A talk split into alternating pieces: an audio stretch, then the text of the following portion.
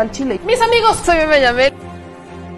Las mujeres estamos molestas. Llevo seis años y ingresé por secuestro.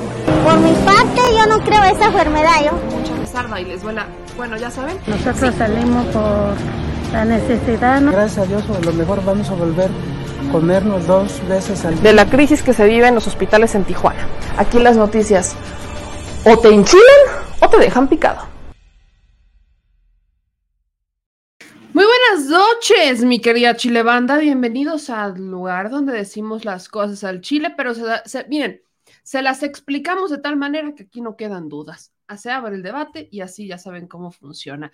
Yo soy Meme Yamel y en esta emisión en vivo de este miércoles 7 de septiembre, siendo las 9 de la noche con 45 minutos, Señor productor, ¿cómo está usted? Muy buenas noches, noches. Pues muy buenas muy, noches, noches. Buenas noches. Muy, pero muy buenas noches, noches. ¿Cómo está usted, señor productor? Cuéntenos. ¿Todo este... bien? ¿Por, ¿Por, qué estás anonadado? Se me atoró. ¿Qué, ok, muy bien. El atorado le dicen. El atorado. El atorado. Oigan, tenemos información importantísima. Esta, siempre, es eh, siempre es importante, pero el de hoy, la de hoy es mucho, muy importante, porque se, miren, mientras el PRI PRD están al punto de la, de la ruptura, el quiebre y el divorcio, Morena está en un punto de paz. Eh, mm. Yo no diría que todos están felices con este punto de paz, pero al menos es un punto de paz. ¿Entre quiénes? Particularmente entre el secretario de Gobernación, Adán Augusto López Hernández, y Ricardo Monreal, el presidente de la todavía presidente de la Junta de Coordinación Política y coordinador de los senadores de Morena. ¿Qué pasó? Pues es que sí le reclamó. Ahora sí que me siento, ¿qué pasó? Pues que se destapó. Hey, lo que ocurrió en el Senado del de hoy es que, vaya, eh, vaya, ¿cómo, ¿cómo decirlo? Mientras están dando todas estas discusiones en torno a la Guardia Nacional, que en el Senado sí se están discutiendo, porque en el Senado sí se están discutiendo, en la Cámara de Diputados pasó la iniciativa, sí en Fast Track, pues ni tan en fast track, porque sí hubo debate en el Pleno, no es como que literalmente la hayan votado de madrugada, como estábamos acostumbrados con los famosos fast tracks, pero sí hubo una pues una discusión en el Pleno y se aprobó por mayoría, se sabía. Eso no gustó a legisladores de oposición, pero eso no fue impedimento para que pasara al Senado. En el Senado se tomó la decisión de que sí se hiciera el debate y que iniciara todo desde las comisiones y dicho y hecho. Todo inició en las comisiones el día de hoy. Desde ayer ya habían instalado en las comisiones este debate pero formalmente el día de hoy es que se discutió, se discutió en comisiones la iniciativa que reforma las leyes secundarias en materia de la Guardia Nacional. Entonces, evidentemente fue un vaivén. Eh, escuchaba, por ejemplo, a panistas como Damián Cepeda decir que si la estrategia de Calderón había estado mal, que era la de sacar a los militares, ¿por qué Morena quiere aplicar la misma fórmula? Y aquí parece que hay cosas que no se entienden. Y yo nunca voy a dejar de decir, porque tenemos muchos elementos no solamente nosotros, sino que periodísticamente existen muchos elementos para seguir confirmando que la estrategia de Calderón fue mala. Nunca los tuvieron que sacar. El problema es que los sacaron, los mantuvieron y ahora no, no estamos en condiciones de regresarlos. Ese es el contexto en el que estamos con la iniciativa de reforma de la Guardia Nacional. No estamos en condiciones de regresar a, las Fuerzas Armadas a los cuarteles. No las estamos, vaya, eh, apenas, y esto reconocido por el propio presidente Andrés Manuel López Obrador, apenas estamos viendo cómo estas esta estrategia de abrazos no balazos, que no es literalmente me voy a poner a abrazar a todos, sino que es no atacar, o sea, no, no, no ir fuego contra fuego, sino utilizar la estrategia y hacer decisiones inteligentes para realizar detenciones que no pongan en riesgo la vida de civiles, siempre privilegiar eso, aunque sí sabemos que hay dos, tres en momentos, al menos en la administración actual, ya con la Guardia Nacional, en donde sí este, han, se han dado asesinatos, se han dado muertes de civiles, tristemente. Entonces, están en procesos de investigación. Pero el objetivo justamente es fortalecerlo a tal grado de ya no poner en riesgo una sola vida de civil, que es a veces muy complicado, sobre todo cuando los operativos se dan a plena luz del día. Entonces, el objetivo básicamente es fortalecer a la Guardia Nacional y fortalecerla a tal grado que no estemos preocupados de si vamos a tener o no una estrategia que funcione. Pero esto apenas empezó a rendir frutos. Recordarán que fue apenas hace un par de meses que el presidente Andrés Manuel López Obrador decía que la estrategia, pues él pensó que ya se estaba preocupando porque no estaba viendo que realmente funcionara. A lo más que habían llegado era a contener la violencia, o sea, que no subiera, pero no se había llegado a algo más que es bajar los índices delictivos o empezar a ver que el pico empezó a bajar y eso se vio apenas hace un par de meses. Entonces, al ver que sí empezó a rendir frutos la estrategia de abrazos, no balazos que tanto critican, pues el presidente dice no los podemos sacar. O sea, si nos tardamos tres años en llegar a este primer punto en donde empieza a bajar, eh, no estoy en condiciones de regresarlos en tres años o en dos años y medio. No estamos en condiciones de sacar a las Fuerzas Armadas. Hagan de cuenta que es como el proceso de depuración. ¿No? Llegas y tienes que limpiar tienes que limpiar y tienes que limpiar, pero haz de cuenta que llegas a una casa súper sucia. No sé, señor productor, ¿has visto esos famosos videos de TikTok que ya están en todas las redes sociales? Que aparte el presidente dijo en la mañana que a él no le gusta TikTok. Bueno, pero nosotros sí, nosotros sí somos fans de TikTok. Bueno, este... ¿No te, gusta? ¿Te encanta? No, me, me encanta. No, no te gusta, te encanta. Pero es que TikTok, vaya, para las generaciones nuevas, que no somos tabasqueños aparte... A la de la época de piedra. Pero bueno, a las generaciones nuevas sí nos gusta porque es una forma muy dinámica y la atención pues, sí se concentra en los primeros cinco, menos, tres, cinco segundos. Entonces, y esa ha sido regla toda la vida, ¿no? Sí. Corrígeme si me equivoco. Esa ha sido regla toda la vida. La atención se gana o se pierde en cinco segundos. En, televisión, son los, en televisión son los primeros 15 segundos. En televisión son 15 segundos. Ya ve, señor presidente, y usted quejándose por un video de 60 segundos. Pero, este, bueno, el presidente dice que no le gusta porque, pues, no se puede expresar. Y vaya, que lo entiendo. Después de ir a Tabasco me queda perfectamente claro. No conozco un tabasqueño que no hable más, bueno, a excepción del gobernador. más rápido si hablan. Más rápido si hablan, pero hablan mucho. La gente del sur sureste habla mucho. Se parecen a mi mamá. Mamá, ¿eres del sur sureste y no lo sabías? se parecen a mí. no, pero este, hablan mucho, entonces evidentemente entiendo el porqué, pero bueno, esto lo sacábamos porque por supuesto que esta, esta dinámica de comunicación nos obliga a decir verdades y no decir mentiras. Entonces, la neta ya no me acuerdo por qué les mencioné lo del TikTok, pero sí, o sea, soy muy honesta, no recuerdo por qué, ya ves que esto me pasa por juntarme con el señor productor, chale. Lo que sí es importante rescatar acá es que mientras está dando toda esta discusión, eh, el presidente tiene una razón de decir, no puedo sacar a las Fuerzas Armadas ahorita. Apenas estamos viendo que está bajando el índice, apenas estamos viendo que empezó a ir para abajo. ¿Cómo nos vamos a atrever a romper con esa estrategia? Ya me acordé por qué lo saqué. ¿Se acuerdan de esos videos que están saliendo en todas las redes sociales en donde llega como, o sea, son casas súper sucias, puerquísimas, y llega un equipo de profesionales a hacer limpieza extrema? Bueno, estamos en una circunstancia así.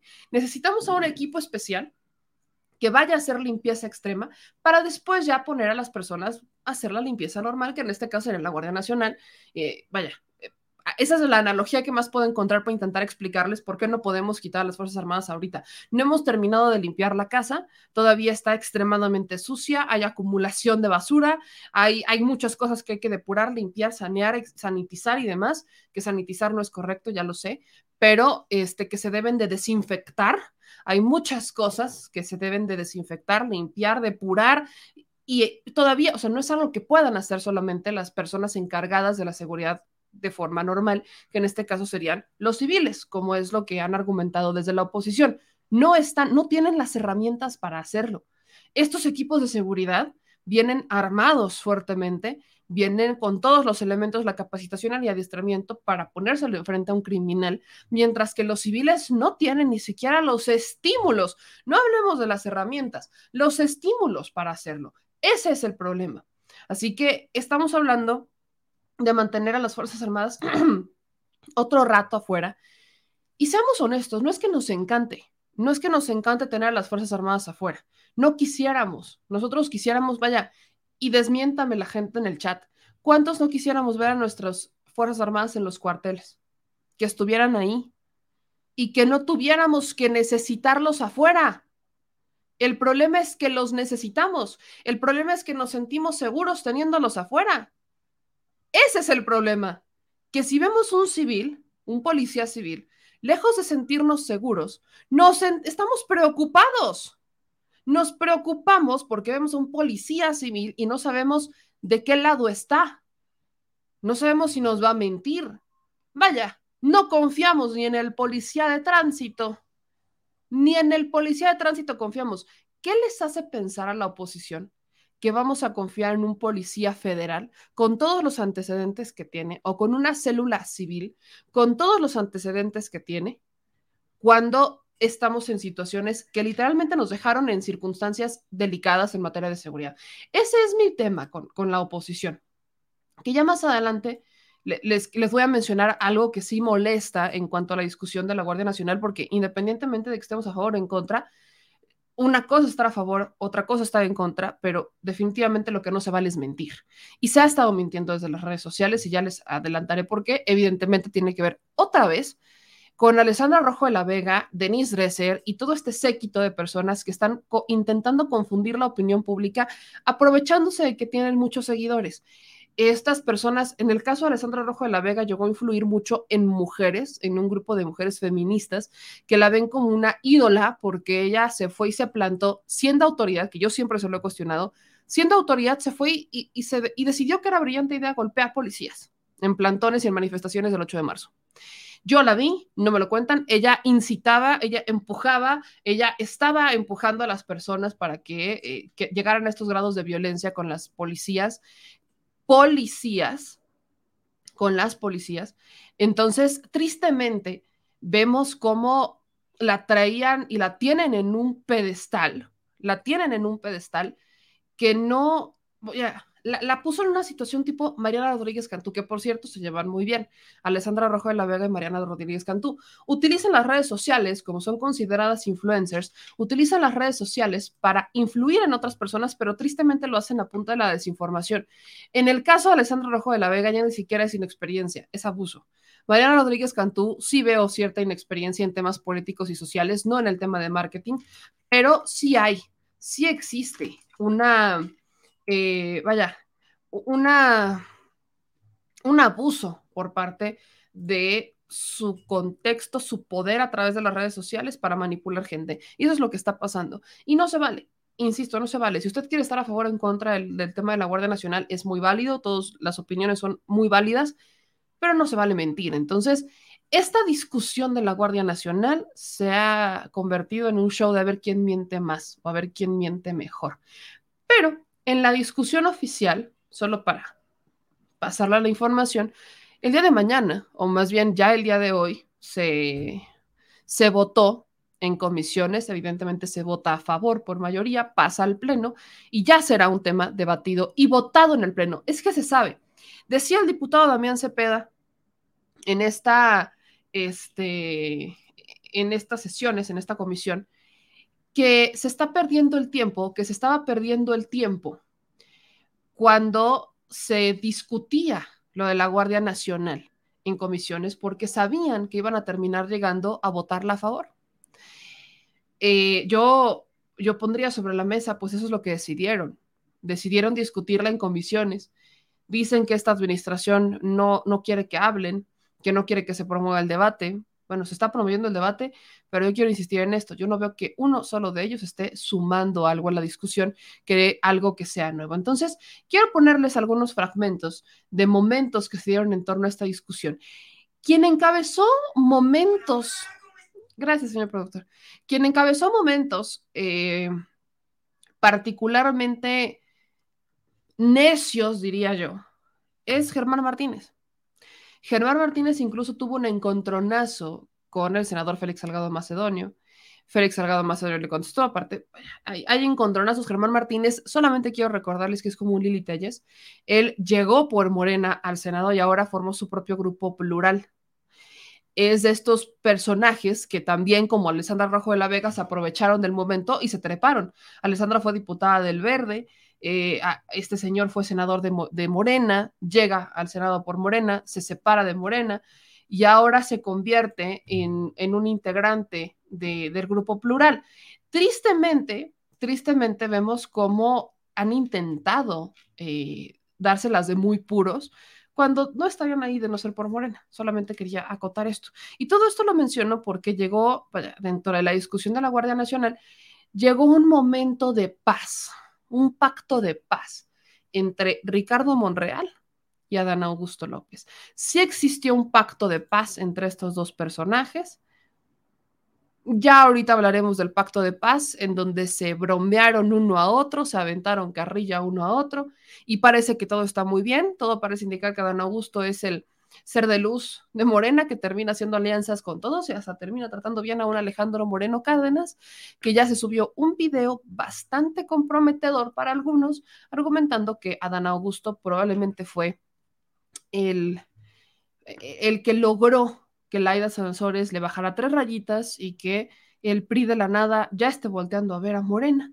y empiece a traicionar al PAN. Es más o menos un resumen de lo que vamos a ver el día de hoy en este espacio, porque definitivamente vamos a, a ponerle los puntos sobre las IES y vamos a desmentir una que otra mentira que tristemente se ha dado en torno a la discusión de la Guardia Nacional. Vamos por partes y empezamos justamente con esta discusión en comisiones. Le quiero poner un primer momento en donde interviene el senador Germán Martínez, porque las vamos a entrarle con la discusión que se da entre Germán Martínez y Félix Salgado Macedonio, que parece que se llevan muy bien, pero eh, es muy enérgico Germán Martínez, fíjese, Germán Martínez es muy, muy enérgico a la hora de dar sus posicionamientos y Germán Martínez es, insisto, un liritelles, yo lo, lo, dejaría así.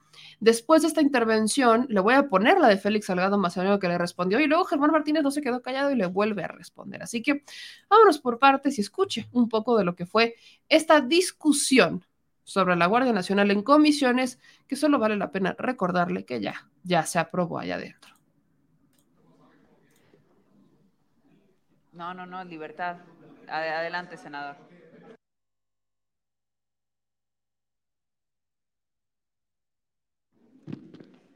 Decidan, por favor. Si no, se le da el uso de la voz. Gracias, gracias al senador Bolaños. Gracias, senador Bolaños. Con su autorización, presidenta, presidente Espino. Ayer yo me referí y a ese eje teórico me ciño. No hay nada más liberal en este país que la Constitución del 57 y ahora sí lo quiero decir claramente, el artículo 8, los militares están en todo tiempo sometidos a la autoridad civil. Punto. Ponciano Arriaga. Esto se modificó en el constituyente liberal del 57, pero Ponciano Arriaga presentó un voto particular porque no creía en las comandancias militares, porque estaba convencido de que había que desaparecer como los liberales de entonces, dos fueros, el fuero militar y el fuero eclesiástico. Eh, ese párrafo se modificó, como dije ayer, era la constitución, era el proyecto, y quedó en la del 57 que en tiempos de paz ningún militar puede exigir alojamiento, e, etcétera, o molestar a alguna persona, y que en tiempos de paz, decía el 122 del, del artículo del artículo de la Constitución del 57, el 122, en tiempo de paz, ninguna autoridad militar puede ejercer más funciones que las que tengan exacta conexión con la disciplina militar. Eh, nuestra constitución es heredera de esa, incluso es modificación de esa, como lo dice el propio rubro de nuestra constitución. El gobierno más asediado, en el momento de más asedio de Benito Juárez, exactamente en Veracruz, en julio 7 de 1859, distinguió claramente al ejército de la Guardia Nacional. Benito Juárez. No estoy citando a ningún conservador ni a ningún fifi. Benito Juárez dijo que había que mantener el ejército mejorando su personal para destruirle los vicios que tenía y crear una Guardia Nacional que es una de las instituciones que protegerán al gobierno de la República. Yo creo que de ahí se inspiró el presidente López Obrador para animar la Guardia Nacional de ahora que se votó aquí en este Senado. Es decir, en distinguir claramente el poder civil del poder militar. Y la minuta que se nos presenta traiciona esa memoria liberal. La minuta que se nos presenta traiciona eso porque pide ejercer, estoy leyendo la minuta, ejercer el control operativo y administrativo sobre la Guardia Nacional. Doy otros ejemplos. Ya es, no es podrá, sino es deberá auxiliar a la Fuerza Armada Permanente, la Secretaría de, de, de Seguridad, que ya queda en calidad de una secretaría sacacopias o de trámites de archivos, porque viola el 21, sin lugar a dudas. Nombra a las comandancias. Y aquí cuando digo que nombra a las comandancias, luego viene una equivalencia jerárquica. Si se va a nombrar a las comandancias, pues ya se puede hasta burlar la atribución que tiene el Senado en el 76 de nombrar generales. Ya tienen los militares los aviones, ya tienen los militares o las Fuerzas Armadas las aduanas, los puertos. Bueno, pues ahora aquí lo que la minuta le propone es el registro vehicular. Ahora los vehículos, como vimos hoy en un operativo en la Ciudad de México, donde no hay delincuencia organizada, según esto, viendo cómo abren cajuelas de los coches ya las propias Fuerzas Armadas. La capacitación, la capacitación ya es militar, ya traiciona el transitorio que nosotros pusimos. Pero no solo eso, la investigación, la inteligencia, no solo el control administrativo, sino la investigación la inteligencia. Estoy leyendo la minuta que se nos propone. Finalmente, al, al final, al final de la ley orgánica del Ejército de las Fuerzas Armadas, el artículo 2 bis dice una cosa de verdad, eh, pues rarísima. No la quiero calificar. El personal militar podrá efectuar operaciones de apoyo a las instituciones de seguridad pública en los términos que señala el marco jurídico aplicable. El marco así, así de laxo. Marco jurídico aplicable es un reglamento, puede ser una circular, puede ser una ordenanza. No dice que el marco jurídico aplicable. Y la pregunta es, ¿pueden las Fuerzas Armadas actuar en seguridad pública? La respuesta es sí. Lo ha dicho la Corte, sí pueden, pero de manera en que lo disponga la Constitución y las leyes. Y vengo a invocar aquí la acción de inconstitucionalidad 1 diagonal 96. Que se puso una chamarra militar y su gorra y su estrella y que por cierto le quedó grande el saco. Saca al ejército a la calle. ¿Sí se acuerdan? Sacó al ejército a la calle. ¿En dónde estaba? En la constitución que el ejército tenía que andar en la calle haciendo tareas de seguridad pública.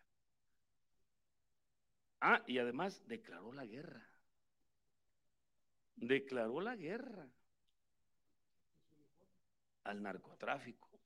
Y todos los que fueron a la escuela saben que para declarar una guerra hay protocolos de guerra. ¿Dónde están los protocolos?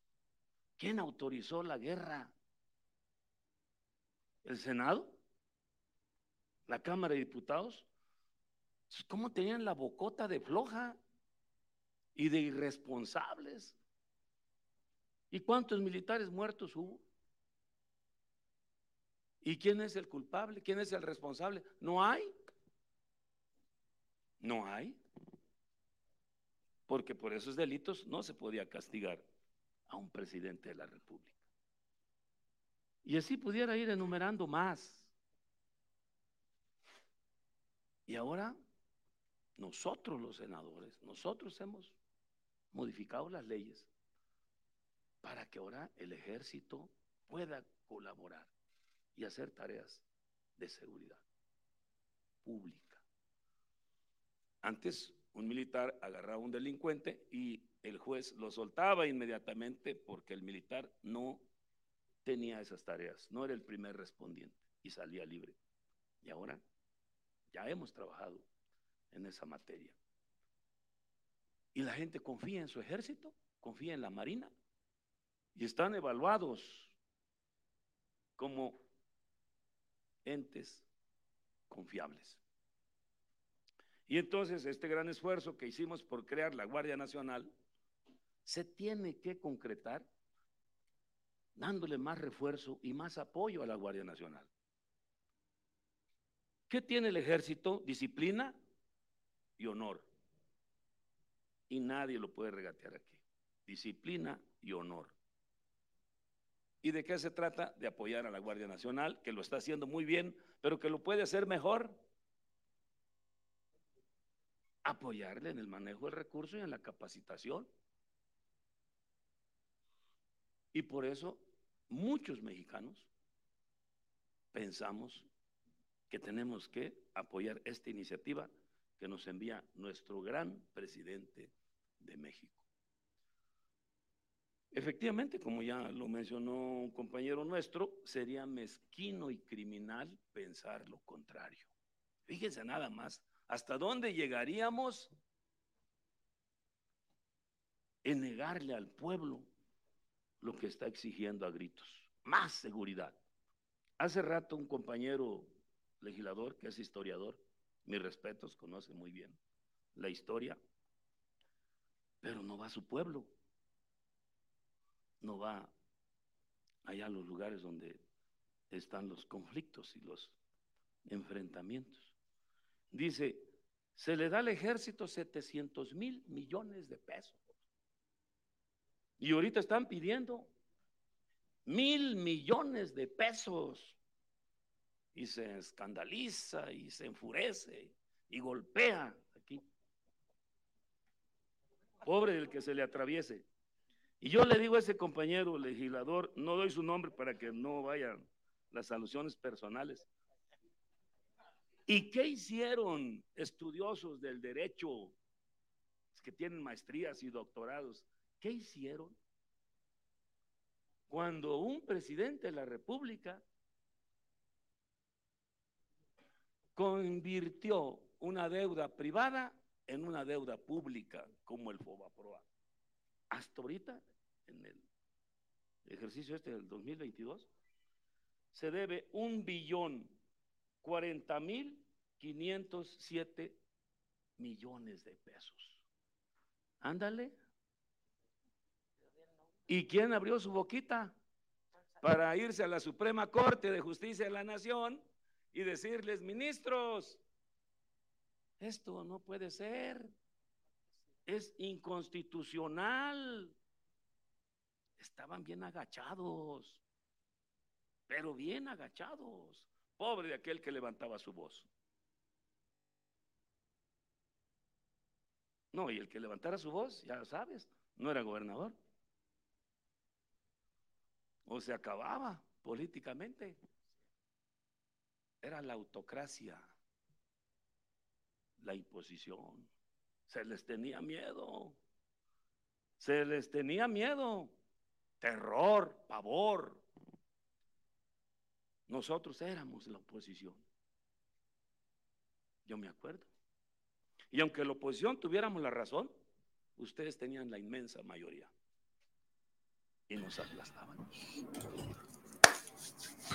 Así se puso la discusión, más o menos para que vieran cómo estuvo, así estuvo la discusión entre estos senadores, prácticamente todos los senadores se confrontaron o se enfrentaron de la misma manera. Del ala conservadora, todos es que es inconstitucional. Es que cómo se les ocurre. Es que no, no, no es, no es posible. Es que están locos, es que están militarizando al país. Es que, bueno, 1500 esques. Y del otro lado, senadores, vean nomás la cara que ponen los de oposición. Hasta le voy a poner alto ahí el muchacho Salgado. O sea, ahí tienes al muchachón Salgado Macedonio contra Germán Martínez, que aparte se ríe, porque saben que se referían a él.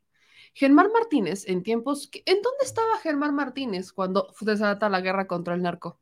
¿En dónde estaba?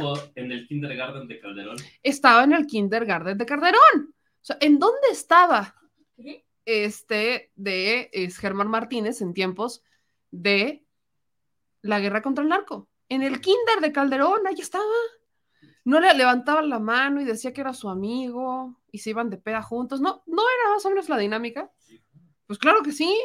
Dijo algo Germán Martínez cuando Felipe Calderón dijo, vamos a sacar a los militares y vamos a declarar la guerra contra el narco. Algo que rescata muy bien Félix Salgado Macedonio, e, estuvo en la función pública. Algo que dijo Félix Salgado Macedonio es, ¿en qué momento, en qué momento dijeron ahí que era inconstitucional? ¿En qué momento se fueron a la Suprema Corte? ¿En qué, vaya, todavía vámonos a más.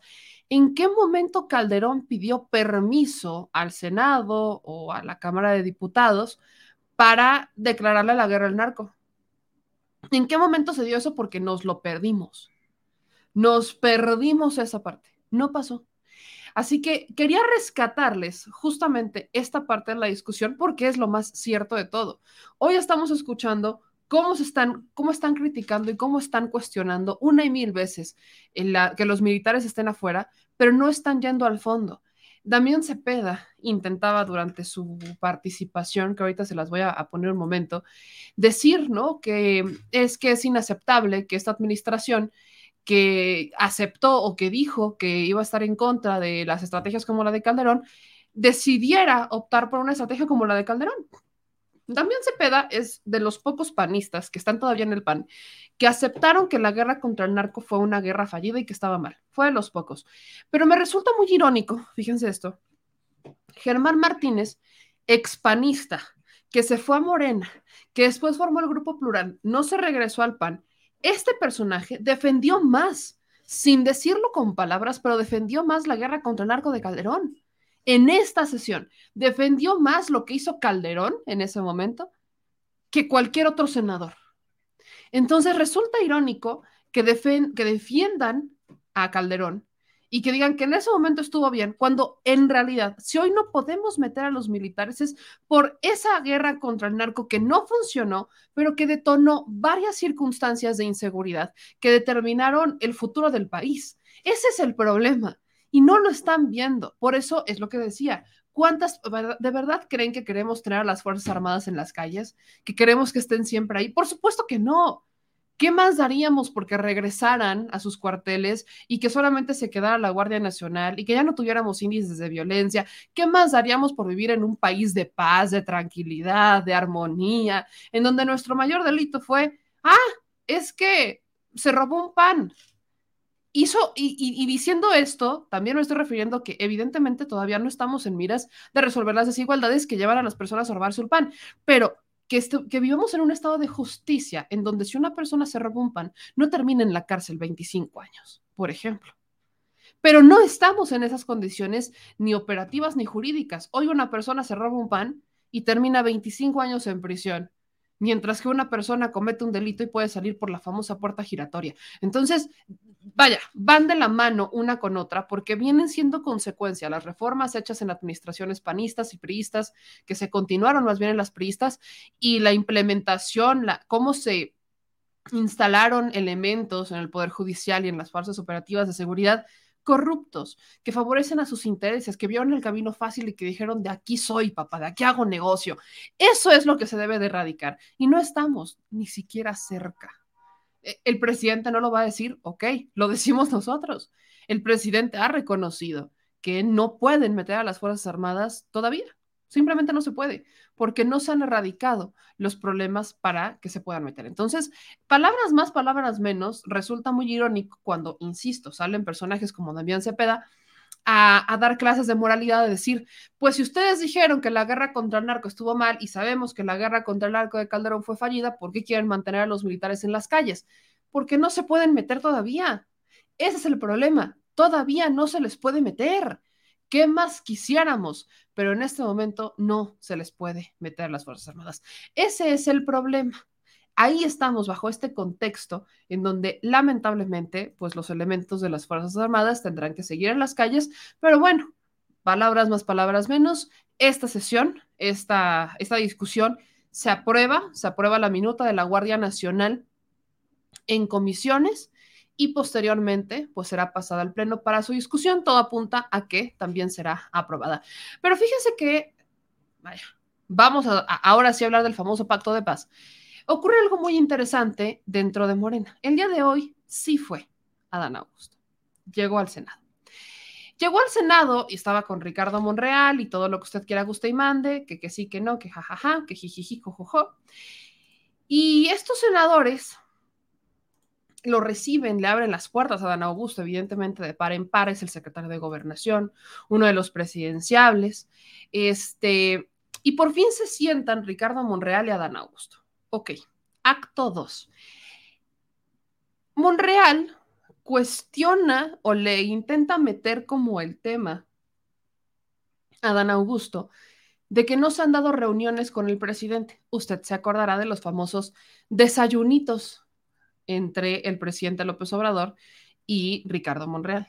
Se acordarán de los desayunos, que pues ya no hay desayunos, ya no hay tamalitos de chipilín, ya no hay panecito dulce, ya no hay panecito con chocolate en las mañanas en Palacio Nacional. Se le acabó a Ricardo Monreal eso hace más de un año. Y dentro de esta visita, el senador Monreal, pues sí como que le pide al secretario de Gobernación, Adán Augusto, pues retomar esos desayunos es que imagínese usted, ¿qué va a hacer Monreal sin los panecitos dulces? Con el presidente López Obrador, ¿qué va a hacer de Ricardo Monreal sin los panecitos dulces? Evidentemente esto es, va a más, porque eh, hemos visto o hemos detectado algunos, algunas estrategias o decisiones de Ricardo Monreal que lo buscan poner otra vez cerca del presidente, cuando el presidente ya puso como una línea y esta línea ha, terminado por evidenciar que efectivamente existe una independencia entre el Poder Ejecutivo y el Legislativo, algo que antes no existía. Recordarán cómo se daban las plenarias y estaba el presidente. ¿Te acuerdas de las plenarias del PRI? Cómo llegaba Enrique Peña Nieto a las plenarias del PRI y toda la prensa cubría y vaya, ni siquiera cuestionaban al presidente por ir a una plenaria del PRI. No tendría nada de malo, es, un, es miembro del partido, perfectamente puede ir, es el líder, etcétera. Entonces, era una manera de buscar motivar a su partido mediante la presencia.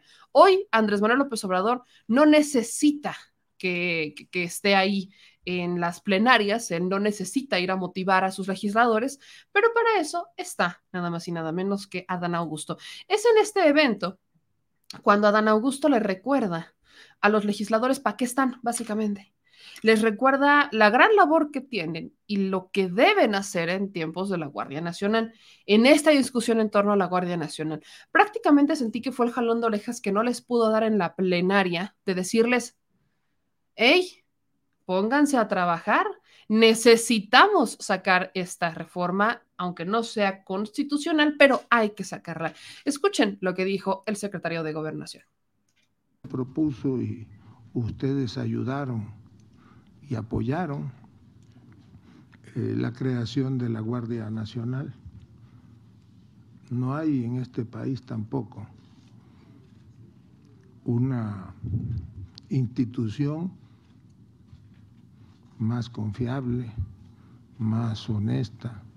Ahora ya incluso una institución donde se trabaja con una distinta actitud. El ejército de hoy no es el ejército de hace 10, de 20 años, ni el de las oscuras noches del 68, del 70 y de la guerra sucia.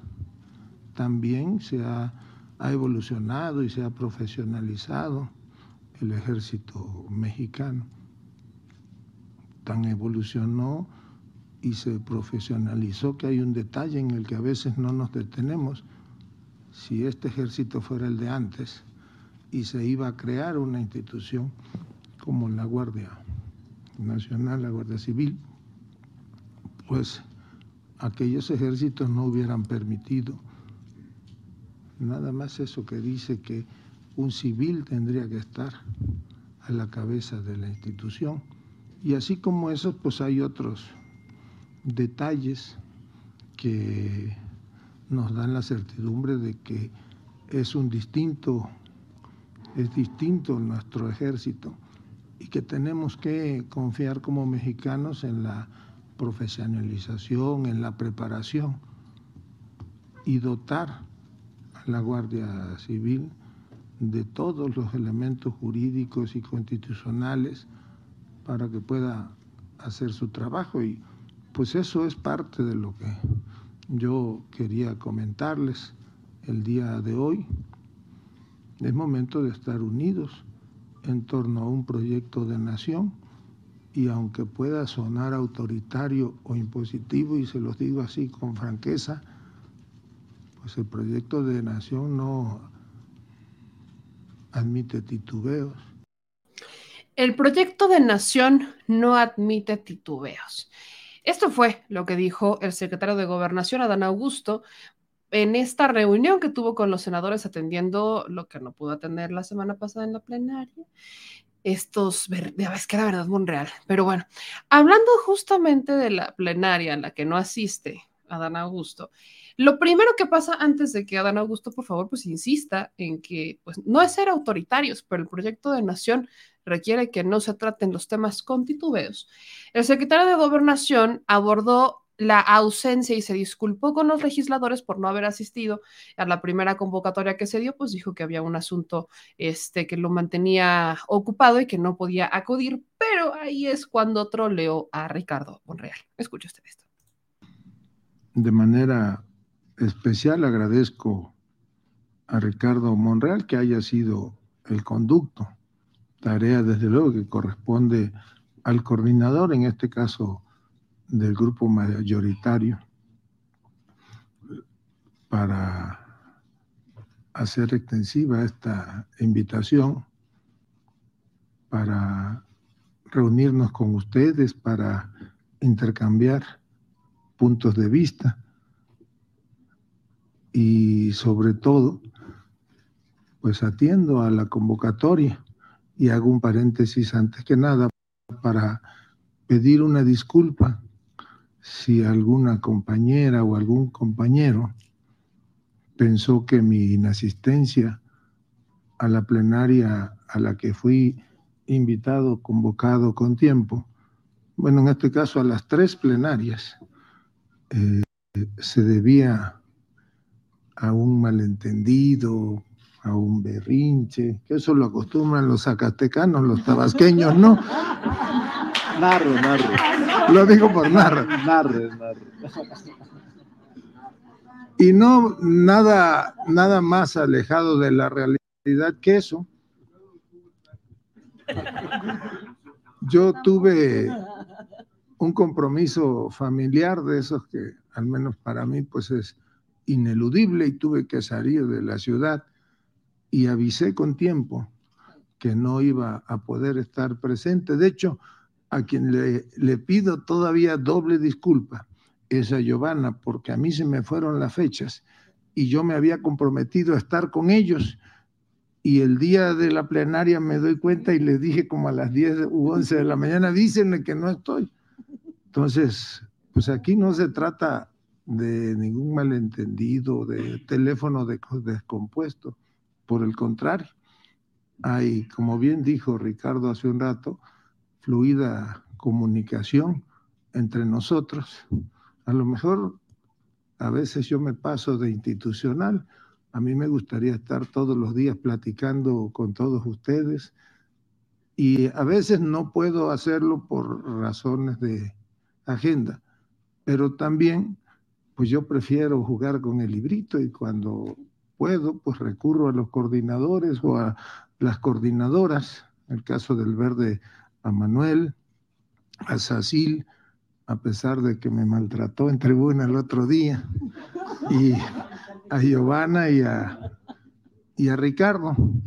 Reiterarme pues, que yo estoy a la disposición de ustedes, que cuantas veces sea necesario. Ya sé que me van a decir que eso es mentira porque me han buscado últimamente y no he podido platicar con ustedes, pero ya les dediqué a muchos próximo sábado y el viernes vamos a vernos y el martes también. Pues eso es parte de nuestro trabajo, estar en permanente...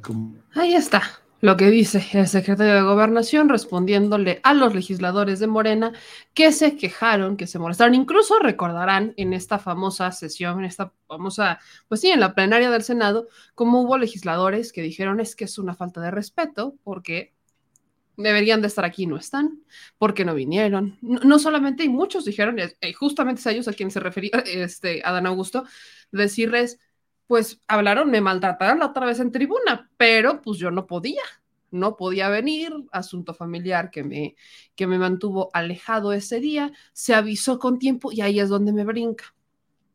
Porque Ricardo Monreal, si efectivamente se avisó con tiempo que no iba a acudir a la plenaria, al menos del Senado, entonces, ¿por qué Ricardo Monreal jugó con ese discurso en medios de comunicación de que había sido un berrinche? Porque ahorita ya los dos bromearon y se la aventaron a Narro, pero ¿por qué bromeó? ¿Por qué, más bien, por qué utilizó eso del berrinche en medios de comunicación como grupo fórmula para decir que desde el gobierno federal habían buscado minimizarlo y que se le viera abandonado, solo, triste y desesperado.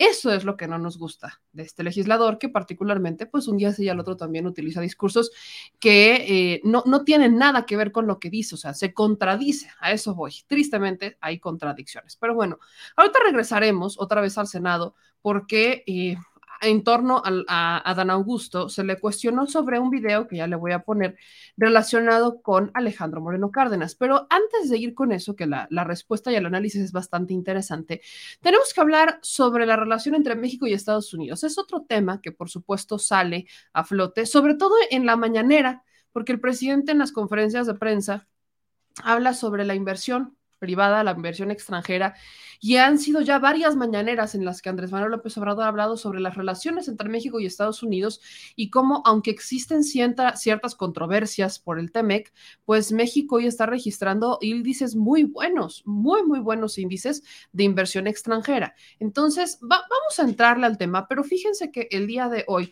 la American Society México, eh, pues hizo este evento eh, una convención binacional donde se habló de las relaciones justamente de Estados Unidos y México. Son más fuertes juntos. Esta, este evento, miren, aquí está un poquito de, de la imagen de este evento, tuvo como ponentes a varios personajes. Aquí los pueden ver como Benjamín Salinas, que es evidentemente eh, del Consejo de Administración del Grupo Salinas, a Berta Carabeo, presidenta de la Comisión de Asuntos Fronterizos y Migratorios del Senado de la República, eh, Blanca Treviño de Softec, Cecilia Anaya Berrios de la Universidad de las Américas Campus Puebla, estaba el embajador Ken Salazar presente, Enrique Graue, rector de la UNAM, Fernanda Guarro, CEO de 3M, Fernando González Olivieri, CEO de Cemex, Francisco Cervantes, Francisco Garza de General Motors y varios personajes. Estuvo también Ricardo Monreal y también estuvo evidentemente el secretario de Relaciones Exteriores, ahí está Marcelo Ebrard. Eh, fueron a hablar, justamente son varios ponentes, como puede ver, Reynald Rose de la eh, de la University, Luego está también Roberto Velasco Álvarez, titular de la Unidad para América del Norte. Estuvieron presentes en estos eventos Tatiana Cloutier, obviamente como secretaria de Economía, Sofía Aguilar, representante de la Oficina de Turismo de Luciana, y varias personas que justo lo que buscaron pues es qué es cómo van las relaciones entre México y Estados Unidos. Así que yo estoy muy contenta, ya lo hemos tenido en varios programas, pero como siempre para mí es un gusto poder platicar justamente con Larry Rubin, que no solamente fue uno de los ponentes, sino que también es uno de los, este, pues vaya, es el representante de esta sociedad que obviamente busca mantener las relaciones entre México y Estados Unidos que se mantengan lo más fuertes posibles. Así que Larry, qué gusto tenerte por aquí otra vez, ¿cómo estás? Muy bien, Yamel, ¿y tú cómo has estado? Qué gusto saludarte. Muy bien, qué gusto, qué gusto saludarte. Oye, pues cuéntame no solamente cómo fue el evento, partamos por ahí, cómo estuvo el evento, eh, qué fue lo más importante que rescatan de este evento, que obviamente hablamos de nuestro socio comercial más importante, ya no solamente vecinos, sino socios, eh, compañeros de, negocios y de muchas otras cosas más. Claro, no, mira, totalmente, fue, fue una gran primera convención binacional, el, proyecto eh, basado en, en crear un espacio donde tanto México como Estados Unidos puedan discutir, discutir desde temas sensibles hasta temas eh, importantes y vitales para la relación bilateral en un marco de amistad, ¿no? En un marco de confianza. Eh, y, ese fue el propósito general de hacer esta primera convención binacional. Y, justo como tú ahorita comentaba, comentabas, Yamel, tenía, tuvimos líderes eh, empresariales de, primer, de primera magnitud, tuvimos líderes políticos de primera magnitud, tanto del Poder Ejecutivo como del Poder Legislativo. y de igual forma tuvimos líderes sociales y cívicos, educativos, de los dos países, ¿no? La idea no era nada más traer a, personajes y actores eh, clave de México, sino también traer a actores eh, importantísimos de Estados Unidos al diálogo. Y por eso tuvimos, por ejemplo, al CEO de NRG, que es una de las empresas más grandes de Estados Unidos, que por cierto le dimos un premio porque es el único mexicano en las primeras 500 empresas estadounidenses que, eh, pues que es el presidente de la empresa, ¿no? De la empresa en Estados Unidos. Entonces, eh, pues un orgullo tenerlo ahí a él, que le diéramos su premio. También dimos un premio a Rosario Marín, que es la, fue la tesorera de Estados Unidos de América, ¿no? En, en, en, gobiernos anteriores, pero ella tiene una historia de vida increíble eh, y, nos, y nos acompañó. Y, y, el propósito de ese Yamel, que verdaderamente existe este espacio público en donde cualquier persona pueda asistir. Tuvimos muchos estudiantes eh, con el propósito de mejorar y, y, y fortalecer más la relación bilateral.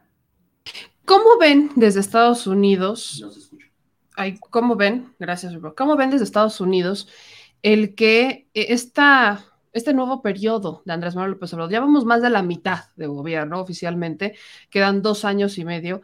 Entonces, el presidente ha presumido mucho durante las últimas semanas que existe confianza por parte de Estados Unidos para invertir en México.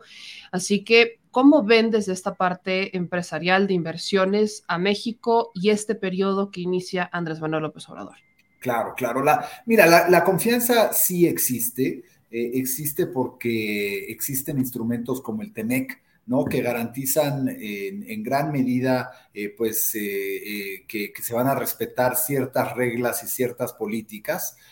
claro está que no estamos viviendo el mejor de los momentos con el tema de las controversias, ¿no? Que se han generado, pues, por no cumplir al 100% y cabalmente lo que estipula el TEMEC. Eh, y, y, pero en realidad esta relación es una relación, tú lo decías, ¿no? O sea, es una relación fuertísima comercialmente hablando, pero también fuertísima en todos los aspectos, ¿no? Porque eh, es, una, es una relación que eh, conlleva mucho, mucho, muchos, muchos temas, eh, particularmente el hecho de que no hay mexicano que no tenga a un pariente, a un amigo en Estados Unidos y viceversa también. Entonces, comercialmente hablando, pues sí, la, la, relación más importante que tiene México es con Estados Unidos, pero a la inversa también, la, la relación más importante que tiene Estados Unidos es México, ¿no? Entonces, el propósito de esta, de esta convención, como las siguientes que le seguirán a esta primera convención binacional es eh, poder establecer un diálogo y, una, y un proyecto de entendimiento entre líderes de las dos naciones. Eh, mencionabas lo de las controversias. México ah, presenta una controversia en contra de Estados Unidos en materia automotriz y Estados Unidos en materia energética hacia México, así como Canadá. ¿Cómo ves la resolución de estas controversias? Muchas personas, sobre todo aquí en México, dicen, no es que ya se va a romper la relación con Estados Unidos por esto. E, el sistema de controversias es bastante natural entre socios, es un método de resolución para que las diferencias que existen en los temas evidentemente puedan salir adelante y que todo quede claro para todos, pero ¿cómo ves que vayan a salir estos, estos temas? ¿Cuál es la claro. perspectiva que tienen de Estados Unidos? Digo, son, son dos controversias, tanto de México para allá como de Estados Unidos para acá. Totalmente. Mira, la, la realidad no sé cómo salga la controversia de México a Estados Unidos, pero lo que sí te puedo decir es que la controversia que hoy existe de Estados Unidos y Canadá eh, hacia México es, es, es muy sólida, es fuerte sea, sí hay elementos, creo yo, eh, muy, eh, elementos comprobatorios que harían muy difícil que México ganara eh, en un panel de controversia el tema.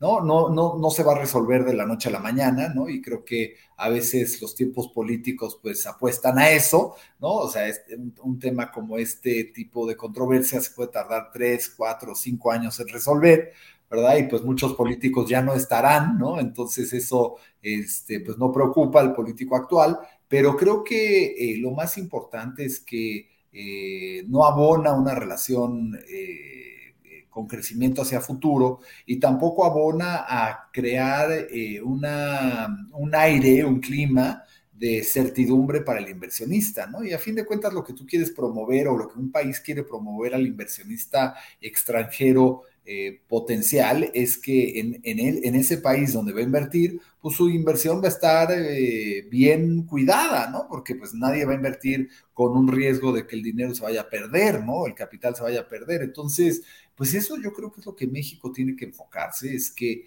eh, sí, la inversión sigue creciendo, ¿no? El, el, la balanza comercial sigue creciendo doble dígito, gracias a los empresarios mexicanos americanos, no gracias a los políticos, ¿no? Eso creo que es bien importante estipular, porque a veces otros se quieren colgar medallas ajenas, pero en realidad es gracias a la gran relación que tienen empresarios mexicanos y estadounidenses y así va creciendo esta balanza comercial. Pero la realidad, Yamel, y, yo creo que esto es bien importante de notar, es que eh, en una controversia como la que actualmente se tiene entre Estados Unidos, eh, Canadá y México, pues México sí la tiene, eh, más bien el gobierno de México sí la tiene a perder, ¿no? Eso, eso obviamente es contrario a lo que dice el gobierno de México. El gobierno de México, de hecho, en el TEMEC viene esta, ahí lo, lo, tenía, es el capítulo 8, en donde se habla sobre justamente el respeto a la soberanía energética, porque es una materia energética la controversia de Estados Unidos y Canadá hacia México, el respeto a la legislación. O sea, México puede hacer las reformas y los cambios necesarios que requiera en materia de soberanía energética, que fue justamente el capítulo por el cual impulsa el gobierno de México en ese momento entrante, todavía no gobierno gobierno que estaba este, en funciones, que esa es la parte en donde el, gobierno, el gobierno de México ha dicho no vamos a soltar, porque el tema que tenemos aquí es pues no les estamos limitando el mercado, pero sí estamos defendiendo la soberanía. En Estados Unidos no está ocurriendo algo distinto. Hemos visto algunas políticas del presidente de Estados Unidos por buscar una soberanía energética. Lo hemos visto en otros países con todo el tema relacionado con la crisis en materia energética, el tema de la guerra Rusia-Ucrania. Obligado de cierta manera a países a que tengan que empezar a proteger la soberanía energética que tienen, considerado como un tema de seguridad nacional. Ya creo que la guerra Rusia-Ucrania nos dejó bastante claro cómo es que es un tema de seguridad nacional el proteger la soberanía. Yo sé que en Estados Unidos, por supuesto, que están, están confiados en su estrategia, pero aquí en México también están confiados en su estrategia y muchos mexicanos confiamos también en ella. Esto no pudiera resultar en divisiones ¿Crees que eso pudiera pasar? ¿O la sociedad entre México y Estados Unidos es mucho más fuerte que pueda superar, obviamente, estas diferencias? Pues mira, eh, creo que, y aquí hay, hay, que entender una diferencia, ¿no? Aquí no estamos hablando de soberanía, pero vamos a llevarle un papel, digamos, más elemental, ¿no? Si tú y yo firmamos un contrato y tú te, y tú te comprometes a ciertas cláusulas, como me comprometo yo, eh, tú no puedes llegar después eh, unilateralmente decirme, ay, cambié las cláusulas porque no me parecieron ante mi situación actual. No se puede hacer a menos que tengas el, el, la venia del, pues, con el que firmaste el convenio. ¿no? O sea, este capítulo 8 que justamente dice que México puede hacer esas modificaciones, ¿no es suficiente para que se pudieran hacer esas modificaciones? No. no, y te voy a decir por qué, porque las empresas apostaron y arriesgaron su capital en México bajo las otras reglas. Entonces, ellos vinieron, le dejaron dinero, o sea, es como yo le pagué a Yamel dinero porque ella me dijo que iba a hacer esto, y después resulta que ya que le di el dinero, me dice Yamel, siempre no lo vamos a hacer así, lo vamos a hacer asado. Pues no, eso ya no se vale, ¿me entiendes? Entonces, ¿qué pasa con estas empresas? Arriesgan su capital, Yamel. O sea, están metiéndole cientos de millones de dólares bajo un supuesto que van a poder sacar, porque a ver, la empresa no va a venir a hacer un proyecto social, va a venir a hacer un proyecto empresarial. O sea, tiene que Por sacar supuesto, dinero. Lucrar, es evidentemente sacar negocio. Exactamente, si no, no es negocio. Entonces, tú, tú, tu país le dices, no, mira, aquí las reglas son maravillosas, vente y, vas a sacar gran provecho porque pues esto es lo que va a darte esta inversión que vas a meter el sector energético, el sector eh, de oil and gas, ¿no? Y México tiene un gran potencial, como lo tiene eh, el tema de, los yacimientos de Sama, ¿no? Y, y, y vas, a, vas a hacer un gran negocio que va a beneficiar a México, a Estados Unidos y a tu empresa. ¿No? Entonces, va, yo le apuesto, voy a crear empleo, voy a crear capital, voy a invertir en este proyecto y eso va muy bien, pero ya no puedes llegar después y decir, ¿qué crees que ya no me gustó? Porque es tan exitoso tu proyecto que creo que yo debería de, pues, de sacar más provecho.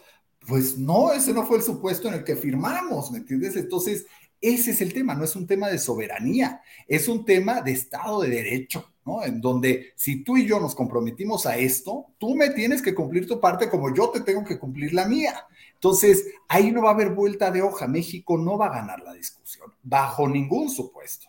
Entonces, lamentable porque, porque aquí no es de mexicanos contra americanos, aquí es de decisiones gubernamentales de México contra empresas estadounidenses que vinieron a invertir con supuestos que ya estaban muy, muy eh, definidos en contratos y convenios y que después pues tú unilateralmente quieres cambiar gobierno, ¿no? Entonces ahí ese es el meollo del asunto y no hay forma que, que, que, que, México se pueda salir de esas, ¿no? Digo, pueden venderlo políticamente, decir, no, así vamos a ganar y somos bien fregones, ¿no? Pero la realidad es que pues no ganas bajo eso, bajo eh, ningún estándar internacional, ¿no?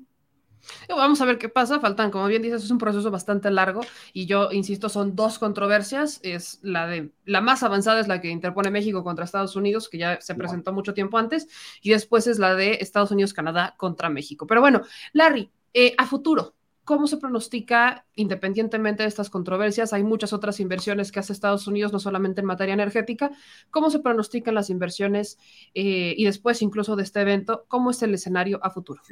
Mira, eh, eh, es más complejo, ¿no? Porque fuera del sector particularmente energético, otros inversionistas empiezan a cuestionar, pues que no me vayas a hacer la misma jugada, gobierno, ¿no? Porque tú me dices que yo apueste en hacer una carretera y a lo mejor el día de mañana, pues no me dejas recuperar mi inversión porque ya no te gustó, pues que el mecanismo o porque mi empresa está ganando mucho dinero, pues pero pues es lo que tú y yo quedamos, ¿no? O en cualquier tipo de sector, si viene una empresa manufacturera, pues ya ha pasado, ¿no? ¿Qué le pasó a Constellation en Mexicali, ¿no? lamentablemente tenía todos los permisos habidos y por haber, y por un tema político tuvo que parar su planta, ¿no? E, e irse a otro, a otro lado, ¿no? A pesar de que ya tenía 800 millones de dólares invertidos ahí. Entonces, esas señales, Yamel, para un inversionista, eh, si tú te pones en los zapatos de un directivo de una de estas empresas eh, y estás en Nueva York, ¿no? Eh, o eres parte de un consejo de una empresa de esta magnitud en Nueva York, en Chicago, en San Francisco, eh, tú dime, tú apostarías y le dirías a la empresa, apuéstale a ese gobierno que ha hecho estos actos anteriormente en cualquier sector, ¿no? ¿Le apostarías? ¿Me entiendes? Entonces, es una pregunta muy dura, pero hay que ser muy realistas. La mayoría diría, híjole, no estoy seguro, ¿no? Y, si te dice otro gobierno, no, mira, aquí sí hay garantías porque en 50 años no hemos cambiado las reglas del juego, o a lo mejor el mismo Estados Unidos dice, mira, pues a lo mejor es más caro operar acá, a lo mejor eh, no es tan, em, eh, eh, no hay ciertas ventajas que se tienen en México, pero tienes la gran garantía que las reglas no van a cambiar, pues tú como inversionista, ¿qué harías? Oye, Larry, en ese tema que es muy interesante, por ejemplo, habla, mencionas a Constellation Brands, se llega a una negociación para que no se instale en Mexicali y se instale en otro estado. ¿No les conviene más instalarse en donde hay más recursos? Te lo pregunto honestamente porque en la zona en donde se quieren instalar, donde se quisieron instalar, hay no hay agua, o sea, el agua es escasa y obviamente Constellation Brands es una empresa que requiere de agua para, sus, para su producción. Ya hemos visto otras empresas, tú bien lo mencionas, ellos vienen con el afán de hacer negocio, no es un tema social, es negocio. Entonces, ya hemos visto otras empresas, no solamente, eh, eh, vaya, extranjeras en general, que llegan a lugares en donde los recursos son limitados y se terminan quedando con los recursos. Evidentemente, también han sido de decisiones políticas. Hoy, la alternativa que pone esta administración, y no, no es por defenderla, pero se me hace bastante lógico, es, si ustedes requieren agua o para sus producciones, vamos a instalarnos en lugares donde hay agua, que es en el sur sureste del país. Para eso está incluso este plan del transísmico y a eso quiero llegar. ¿Cómo ven el transísmico? Que es la apuesta, casi nadie habla del transísmico, como que se ha mantenido muy callado el tema, pero el transísmico es una gran apuesta comercial. El propio presidente lo ha dicho varias veces, eh, vaya, aquí está, o sea, nos va a permitir un mayor comercio. Prácticamente van a estar produciendo aquí y literalmente embarcando aquí enfrente y vámonos, que les ofrece una dinámica mucho más, eh, incluso sencilla en materia logística, para los productos que están vendiendo. Y esa es una decisión de gobierno que se toma en esta administración. No cerrar la puerta, pero sí ser lógicos en dónde nos vamos a instalar. Digo, en Mexicali hay, sequías, en Mexicali hay escasez de agua. Y me queda claro que hay, oye, los, todos los estados de la frontera pues, resultan atractivos para empresas de Estados Unidos por la cercanía que existe con las fronteras para el comercio. Pero se está presentando una segunda alternativa. ¿Eso no representa algo atractivo para el empresario? Mira, y, te, lo, te lo contesto de esta forma. A mí me gusta ser crítico cuando no son buenas decisiones políticas, pero también me gusta aplaudir los proyectos y las ideas que son muy buenas. Y el transísmico es una sensacional idea. El transísmico se me hace un proyecto que tiene este gobierno que vale mucho la pena. No estoy seguro que lo puedan terminar porque es un proyecto muy ambicioso. Me encantaría ver que lo terminaran. Creo que sería una gran y maravillosa oportunidad para México y Estados Unidos. Eh, y, haremos todo lo posible en el American Society para apoyar el proyecto porque está, es, verdaderamente un gran proyecto. Em, pero no está fácil por muchas razones, ¿no? Pero esperemos que sí lo puedan lograr y que lo puedan terminar en tiempo y que, y que sea eh, el gran proyecto del sexenio, porque de verdad es una, una, maravilla proyecto y como tú dices, casi no hablan del transísmico, ¿no? Y, la realidad es que ha habido tantos proyectos gubernamentales grandes como pues, el aeropuerto, el tema del tren Maya, ¿no? Que, que, que, que han tenido una agenda ambiciosa en el buen sentido de la palabra, por lograr proyectos que habrá acuerdo, desacuerdo entre, entre diferentes grupos, pero son proyectos ambiciosos, ¿no? Entonces, este es otro proyecto ambicioso que verdaderamente, pues si nosotros podemos apoyar para que se termine y se haga como lo tienen planteado, creo que eh, es una maravillosa apuesta, Yamel. Con lo, con lo respecto, mira, por ejemplo, a, una planta y si no hay los recursos o, si, o no, si los hay o no los hay, el tema esencial, creo yo, es que no puedes forzar a alguien a hacer algo que no necesariamente están de acuerdo, ¿no? Entonces, si el tema es que no hay suficiente energía en el sureste, pero yo quiero establecer mi planta en el sureste, pues será mi problema el que yo ya no tenga energía cuando la instale, ¿no? Pero no me puedes forzar a que, ah, no, tú te vas a poner en el estado de Tamaulipas porque yo te lo mandato, ¿no? Porque entonces, ¿dónde está la libre empresa? Si tú vas a decir cómo operar mi negocio, ¿no? Es como si yo te dijera, Yamel, tú solamente vas a poder transmitir tu programa desde la calzada de Tlalpan. Pues, oye, pues no, yo no lo quiero transmitir en calzada de Tlalpan, yo lo quiero transmitir desde mi casa, ¿no? Pues tienes todo el derecho, es la libre empresa. Digo, a lo mejor te conviene en Tlalpan porque hace sentido por X, Y, Z razón, pero yo no te puedo, gobierno, forzar a que te me vas a Tlalpan, ¿no? O sea, no se puede. Ese, ese es el fundamento central. O sea, no puedes forzar a una empresa que se va al sureste porque crees que le conviene. Pues si la empresa le conviene, se irá. Si no le conviene, pues no se irá, ¿no? O sea, la empresa sabrá si no puede conseguir los recursos naturales en una parte, pues, pues más bien ¿por qué decidieron hacerlo ahí? ¿No? Pero esa ya es decisión de la empresa. Bueno o mala, pues la empresa toma sus decisiones, pero tu gobierno no puedes forzar a una empresa a que te me vas al sureste porque ahí es donde políticamente me conviene o porque yo quiero o porque yo lo estoy pensando desarrollar o porque hay mucha gente pobre o por lo que sea, ¿no? Entonces, ese es el fundamento central que, en el que yo no estoy de acuerdo, ¿no? O sea, yo digo, pues que la empresa decida, si la empresa eh, verdaderamente le puedes convencer que esa es la mejor decisión, pues maravilloso, qué bueno, se me hace muy buena decisión, pero no puedes forzar a una empresa a hacer algo que, pues, que a lo mejor no van con sus planes estratégicos. ¿no? Larry, por último, preguntarte y sobre todo porque me lo, me lo pregunta sobre todo la audiencia, para ponerlo en perspectiva, ¿cómo funciona en Estados Unidos, por ejemplo, la inversión extranjera? Una empresa llega y dice, yo me quiero instalar acá y aquí se instala y el gobierno lo, o sea, lo acepta, dice, adelante. ¿Funciona más o menos así? Si es, un, si, si es una empresa legalmente, que, ¿no? O sea, eh, depende qué rubro, ¿no? Eh, por ejemplo, si, si, estás hablando, no sé, casinos, pues no, no en cualquier parte se pueden instalar casinos porque hay ciertos mandatos y políticas para instalación de, casinos. Pero hablando que no sean industrias como esa en particular, casi en todas partes te puedes instalar, ¿no? Eh, y, y, aquí lo, lo, lo, interesante es que pues, ya será tu decisión en qué estado, porque hay unos estados que te ofrecen eh, por ejemplo, en Texas, pues no pagas impuestos sobre la nómina, entonces a lo mejor dices, oye, yo empresa, pues me conviene no pagar el impuesto sobre la nómina, ¿no? O otros estados te ofrecen que no vas a tener el ISR, eh, todo depende cuál es tu estrategia, pero de que tú, ciudadano eh, extranjero o ciudadano americano, quieras instalar tu negocio en Delaware, o en Ohio, o en Houston, en Texas, o en California, esa decisión sí es totalmente del, del, del, empresario, ¿no? Pues Larry, yo te agradezco mucho. Obviamente seguiremos en contacto porque las inversiones son necesarias para este país, sobre todo cuando estamos en vías de salir adelante tras una pandemia. Entonces yo te agradezco infinitamente la entrevista y estamos muy pendientes de lo que están haciendo. Yamel, al contrario, te agradezco el tiempo, siempre un gusto platicar contigo y, y compartir ideas, porque yo creo que eh, lo mejor que se puede hacer es que pues haya mejor entendimiento entre, entre los dos lados, ¿no? Para Totalmente de acuerdo. Pudiéramos no estar de acuerdo, pero claro. el diálogo es lo sano. Eso es lo más importante y, y, y, gracias, te esperamos en la segunda convención binacional, mi querida Yamel, por favor. Muchísimas gracias, estamos pendientes, te mando un gran abrazo, gracias por la invitación. Igualmente, cuídate mucho. Cuídate mucho, un abrazo. Un abrazo, bye bye. Pues ahí lo tienen, ahí lo tienen. Evidentemente podríamos no estar de acuerdo, yo, yo no soy partidaria de, eh, de esto, a ver, no es que no les digamos dónde, no es, no es que les digamos en dónde vengan a instalarse las empresas, es pues que existen regulaciones. Es como, por ejemplo, cuando, nos, cuando, cuando dice Larry, ¿no?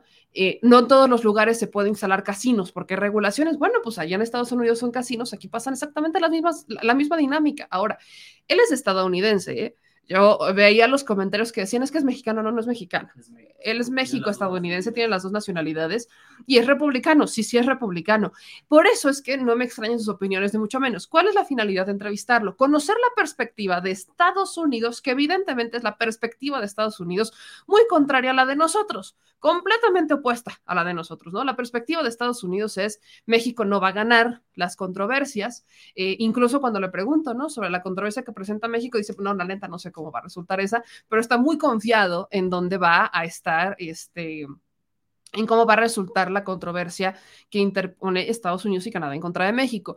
Ahora, eh, su argumento sobre esta controversia es que no es suficiente con el artículo 8 que se firmó en el Tratado de Libre Comercio, se lo menciono justamente, pues el tratado estaba en el capítulo 8, ahí estaba, pero él habla de inversiones extranjeras que se dieron desde hace muchos años, incluso antes, o sea, que se dieron en el marco del Telecan, que se dieron en el marco de la negociación del TMEC y luego de la nueva firma del TMEC, o sea, inversiones en estados de Estados Unidos en México que llevan muchos años estando aquí, sobre todo particularmente las que inician con la administración de Enrique Peña Nieto en 2013. Entonces, sí, con este nuevo tratado se les cambian las reglas, las reglas, perdón, pero se firmaron esas reglas. Esas reglas están firmadas. Entonces, para la versión de Estados Unidos dicen que será eh, insuficiente, que no es suficiente ese capítulo 8. La versión de México es que sí es suficiente. Y resulta muy interesante el tema de la empresa. Ellos, evidentemente, es una política neoliberal, por supuesto que es una política neoliberal. Y ya saben que el objetivo de este espacio es poder hacerles estas preguntas para, pues, incluso presentar ese tema en la mañanera. ¿Qué opina el presidente de que al menos una fracción de los republicanos no pudiera generalizar? Pero casi estoy segura que todos los republicanos piensan de la misma manera que eh, México va a perder la controversia en contra de Estados Unidos, pero ojo, este es algo que se va a resolver, o sea, vamos a tardar muchísimo en resolver esta controversia. Pueden tardar hasta tres años. O sea, la administración del presidente López Obrador se termina y pudiéramos seguir con la controversia constitucional. De ahí parte quién va a llegar en el 2024 para reforzar las legislaciones internas en materia comercial, en materia energética. De ahí parte justamente esta dinámica. Eso es, eso es lo interesante del debate. Obviamente ellos van a defender el libre, el libre mercado, la libre empresa, que ellos lleguen y se instalen donde quieran. Pero pues, a ver, y justo lo reconozco y qué bueno que lo diga así, para que quede claro y que se escuche fuerte y alto en todos lados. Las empresas no vienen a hacer programas sociales, no vienen a desarrollar labor social, lo dijo Larry Rubin. Vienen a hacer negocio, vienen a lucrar. Y para eso debe de estar un gobierno que les ponga límites, legislaciones, justo el ejemplo que él nos da en Estados Unidos con el tema de los casinos. No en todos lados puedes poner casinos. Bueno, aquí en México no en todos lados puedes poner cerveceras. Esas son las legislaciones que tienen que respetar, porque no les estás diciendo exactamente en dónde ponerse, les estás diciendo aquí no. Ponte en el otro lugar donde quieras porque aquí están los recursos para que tú hagas tu chamba. Pero además me tienes que cumplir con esta regulación, esta regulación, esta regulación. Son mis reglas internas. ¿Quieres jugar con ellas? Adelante. ¿No quieres jugar con ellas? Pues no juegues. Eso es lo que hace falta en México. Más claro, ni el agua está, como bien dice mi Sánchez. Eh, muchas empresas no vienen a hacer, este, vaya, ni siquiera porque últimamente venden mucho el tema de las empresas lo de los programas sociales dentro de las empresas como socialmente responsables, pero es como eso, pero además es un requisito que te ponen a veces las, el tema de fiscal. Sí, fiscal. O sea, no, no es porque Pero en quieran. parte del mundo que va a hacer negocio, tu prioridad es Hacer negocio.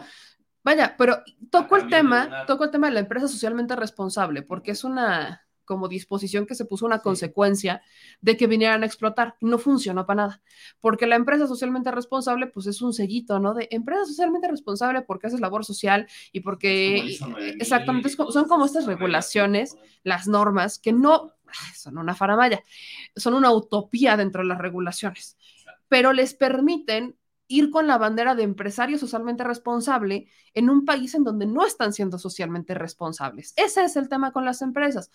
Qué maravilla que puedan decirlo tal cual, sin tapujos, y que lo digan como es.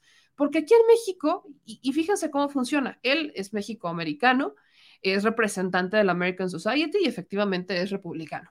Sin tapujos dijo que las empresas vienen a lucrar, que no vienen a hacer labor social. Aquí en México, ¿cómo está el discurso de los conservadores? Me encantó, ¿eh? Me encanta cada que tocan ese tema los del PAN o los del PRI, sobre todo los del PAN. Es que las empresas son los grandes benefactores del mundo. Es que los empresarios son los que hacen mayor labor social. Es increíble, increíble que aquí en México quieran defender de alguna manera lo que ni, en Estados Unidos defienden, porque, a ver, no es que esté bien, no esté mal, así funcionan las empresas. Que en dónde entra la responsabilidad de ponerles un freno en el gobierno, es la responsabilidad del gobierno local, del gobierno federal, del gobierno del estado, del gobierno del, de- vaya, es la responsabilidad del que recibe el ponerles la, la regulación. Esa es la responsabilidad de la empresa. La empresa quiere explotar recursos, la empresa quiere explotar recursos humanos, la empresa quiere dinero. Esa es la empresa. Y, y por eso quería escuchar a, a Larry Rubin, porque es más claro que los conservadores aquí en México, que lo que están defendiendo es el punto de Larry. Pero, pues al menos Larry lo dice tal cual va. Ojalá aquí en México, ojalá aquí en México en algún momento dejen de intentar vender a la empresa como la madre patria o como la solución a todos los males, cuando es una empresa. Punto. Tan tan. Empresa. Punto. Eso es lo que es. ¿Quién tiene que poner las regulaciones? El gobierno entrante. Punto. O sea, e- es una locura. Dijo la verdad, mientras aquí los mexicanos se desgarran las vestiduras, los panistas, en es que la empresa es un socio. Eso es lo único que yo quería que escucharan, así que agradezco infinitamente que siempre podamos tener esta diversidad de opiniones y que siempre se pueda escuchar y que usted tenga la oportunidad de opinar. Pero bueno, vamos a regresar con la información antes de irnos ya con México mi diestro, que vamos súper tarde. Así que, mis chicos de México mi diestro, vamos a entrar con esto, porque la discusión es la Guardia Nacional, pero yo tengo, tengo que poner sobre la mesa el tema de Adán Augusto y Alito Moreno. Así que Vayan prendiendo cámaras, vayan alistando micrófonos, porque también vamos a opinar justamente sobre este tema. ¿Qué pasó que este video estalla en las redes sociales? Es un video de cuando está el informe de gobierno, cuando el secretario de Gobernación, Adán Augusto, va a entregar el informe de gobierno y así abraza a Alejandro Moreno Cárdenas.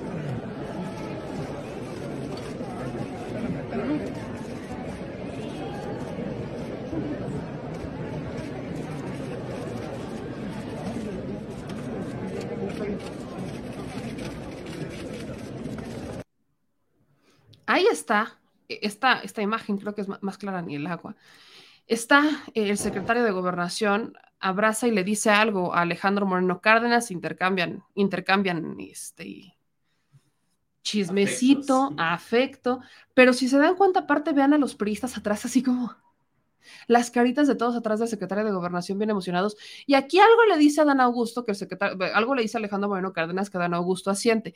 Mágicamente después de esto es que se da el respiro que le otorgan a Alejandro Moreno Cárdenas por parte de Campeche y además esta mágica propuesta de las Fuerzas Armadas que sale del PRI. Curiosamente, sale del PRI. Así que justo por esto es que cuestionan a el secretario de Gobernación el día de hoy por esta aparente negociación, algunos asumieron, entre Adán Augusto y Alito Moreno. Y justo después de esto iniciamos con México ambidiestro. Así que chicos, preparen sus mejores opiniones porque aquí hay mucha tela de dónde cortar. Escuchen esto. a la bancada de Morena y sus aliados justo unas horas antes de que se vote el dictamen eh, de la minuta de Guardia Nacional. Es una operación cicatriz después de que, como usted mismo admitió, van más de dos años que no son recibidos por el presidente de la República. Este mensaje de que no se desgasten batallas estériles es la reconciliación, digamos, que del Ejecutivo con la bancada después de los días pasados y después de la disculpa incluso que usted les ofreció por no estar con ellos la semana pasada, a pesar de que, bien lo dijo, fue un, un tema familiar. Eso por una parte. Y preguntarle también, mucho se habla de que aquel eh, intercambio de palabras que usted tuvo en su entrega del informe del presidente eh, en la Cámara de Diputados, cuando se acercó Alejandro Moreno y hablaron unos minutos, mucho se especula que en ese momento hubo un intercambio que llevó a que el dirigente nacional del PRI apoye y una de sus diputadas haya presentado esta minuta para extender el tiempo de las Fuerzas Armadas esta reforma constitucional que además según el PRI y el bloque pues no iban a presentar reformas constitucionales y, presentó una iniciativa. Mucho se habla de que usted eh, ahí lo convenció con algún argumento de que pues flexibilizara su postura después de que dijo que ni muerto lo iban a doblar y ahora apoya esta iniciativa. Vemos que ahora eh, la alianza opositora pues ya se fracturó eh, me gustaría conocer si usted tiene una opinión de esa fractura, pero sobre todo si en efecto usted eh, tuvo un diálogo con el PRI que le permitiera eh, pues reflexionar sobre esta necesidad de la que usted ha hablado de que la Guardia Nacional siga en estas tareas de seguridad pública. Gracias.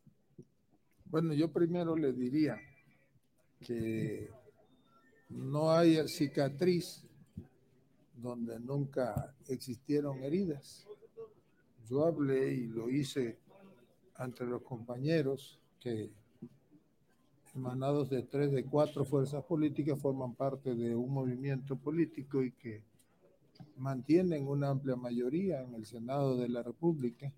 Lo cierto es que por diversas circunstancias, entre ellos la pandemia, pues no ha habido prácticamente desde que inició la pandemia, una reunión del presidente de la República con los senadores y atendí la petición del presidente de la mesa directiva, senador Armenta, y me comprometí a transmitirle al presidente esa inquietud, pero eso no quiere decir que haya heridas ni desencuentros y eso de voltear para atrás nos convierte en estatua de sal tampoco. Ah, bueno, eso porque a mí me gusta desde niño leer mucho la Biblia y yo creo que si bien uno debe de aprender de los errores, pues tampoco puede uno estar hablando de o tomar decisiones sobre hechos del pasado. Decía Neruda que Hoy es hoy, ayer ya se fue. Y en lo otro que me pregunta, sí, saludé.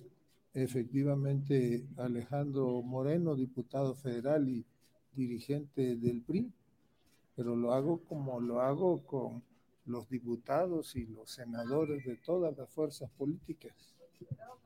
No Esto no es un asunto de enemistades y el que uno dialogue con un opositor no significa más allá que el protocolario intercambio de saludos y de opiniones. No influyó en la presentación de la iniciativa. No conozco la iniciativa, luego entonces no puedo influir en algo que no conozco. Gracias. Pues ahí está lo que dijo el secretario de Gobernación y con esto iniciamos México ambidiestro.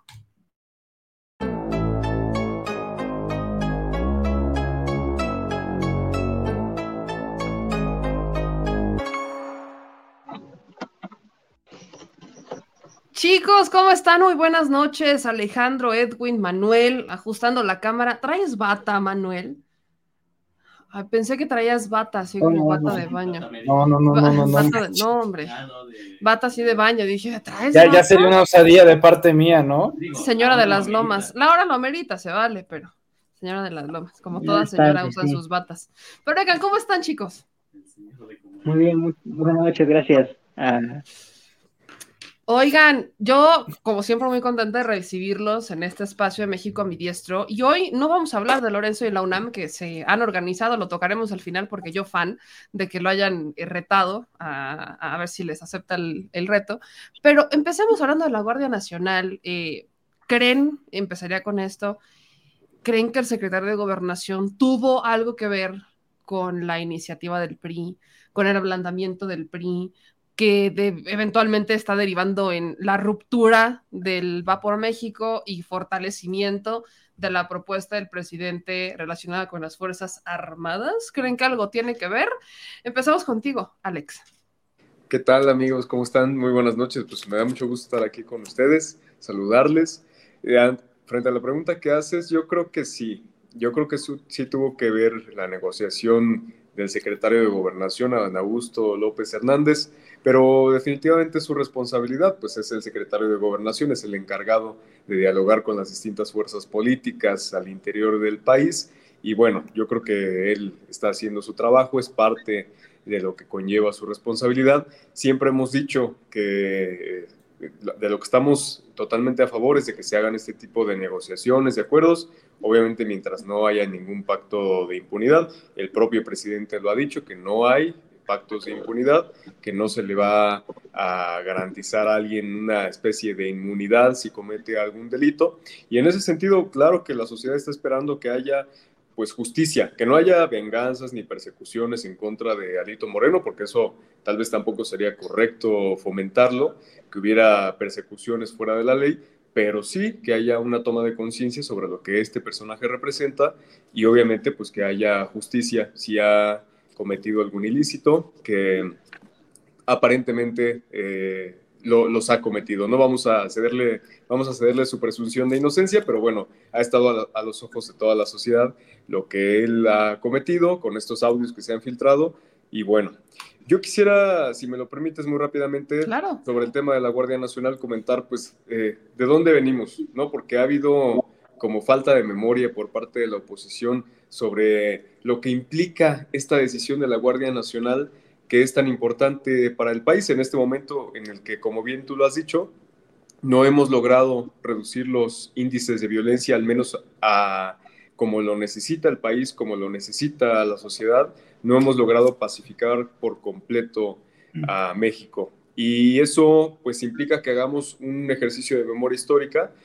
Hace falta solamente ver el documental que acaba de salir sobre el caso Casés, en donde pues ahora confirmamos una vez más que Genaro García Luna, quien tuvimos al frente de la seguridad pública durante muchos años, pues era un narcotraficante y él era en muchas ocasiones quien mandaba por encima del presidente de la República, lo cual nos dice que el tener un cuerpo civil no garantiza que no se corrompa, no garantiza que no se reprima, que no se hagan ejecuciones extrajudiciales, que no, se, que no haya desapariciones forzadas. Esto solamente por mencionar pues de, de dónde venimos y si están de acuerdo, pues más adelante eh, entraríamos de lleno ¿no? en lo que tiene que ver con la propuesta que ha presentado la diputada federal del PRI, que le dio un giro a toda la discusión sobre la Guardia Nacional. Es, yo, yo creo que estamos viviendo tiempos muy interesantes porque de un momento a otro eh, esto puede dar un giro, de un día para otro la realidad es, es otra. Hace una semana la coalición Va por México estaba arropando al líder Alito Moreno y ahora eh, no lo bajan de que pues es un, un, personaje que se está tratando de salvar frente a, esta, a estos procedimientos judiciales y al inminente desafuero que tiene ya en proceso. El desafuero, lo acabas de mencionar muy bien. Fíjense que yo estaba olvidando que el desafuero ya está sobre la mesa y que la Junta de Coordinación Política es presidida por Morena. Entonces, viene el que lo saquen de la, de la mesa, eh, de la comisión en la que está, la, Comisión de Gobernación, que es probablemente algo muy probable. Y luego viene el proceso de desaforo ya solicitado por, por, la Fiscalía de Chiapas. Entonces, sí es de Campeche, perdón, sí se está este, enfrentando a una situación que requiere salvación. A eso yo pregunto, Edwin. Alejandro Moreno está en condiciones de salvarse a estas alturas de la vida, recurrir a Dan Augusto, recurrir a, a voltear al santito de cabeza, a ponerse todas las pulseras de la suerte, a ponerse, o sea, a hacer todo tipo de rituales. ¿Está en condiciones de salvarse Alejandro Moreno Cárdenas después de tanto? Él, él considero que él está en una posición un, un tanto desventajosa, de la, o sea, evidentemente no está en la que él quisiera estar, eh, desde luego. Eh, pienso que va a utilizar todos los recursos a su alcance para salir lo mejor librado de todo lo que se le viene por delante. Ahora bien, yo quisiera hablar de, pues, de todos estos temas que vamos a hablar ahorita. Eh, de la Guardia Nacional me gustaría decir primero que uno de sus fines ya concuerda bastante con una de las misiones que tiene en la, el ejército mexicano, en la ley orgánica del ejército mexicano, es decir, que corren de manera paralela. Entonces, en ese sentido, en ese sentido no habría tanto problema. El, el de que la Guardia Nacional quedara totalmente ya adscrita al, al, al ejército mexicano. Considero que eh, también con esto se le da también cierta certeza laboral y jurídica a los miembros de tropa de la Guardia Nacional y a los miembros que del ejército pasaron a formar parte de la Guardia Nacional y como va a volver a quedar adscrita, bueno, es probable, al ejército mexicano, pues vuelven a tener todos sus derechos pues, de antigüedad y todas estas cuestiones, ¿no? Administrativo laborales. Ahora bien, creo que la, la iniciativa esta de la diputada del PRI creo que responde un poco a esto de tratar de salvar al dirigente nacional y también responde al viejo fenómeno de que incluso un reloj descompuesto da la hora bien dos veces al día, ¿no? O sea, a veces gente que igual no tiene mucha idea, pues de repente eh, le, le, aflora una idea y pues resulta no ser tan mala. Entonces creo que responde un poco al fenómeno alito, al fenómeno quizás la operación política que hay, Recordemos que según Ignacio Mier, la mesa que decidirá sobre la declaración de procedencia o no de, de Alito Moreno, o de Alejandro Moreno, eh, debe quedar instalada a más tardar el 26 de septiembre, ya no faltan muchos días para eso.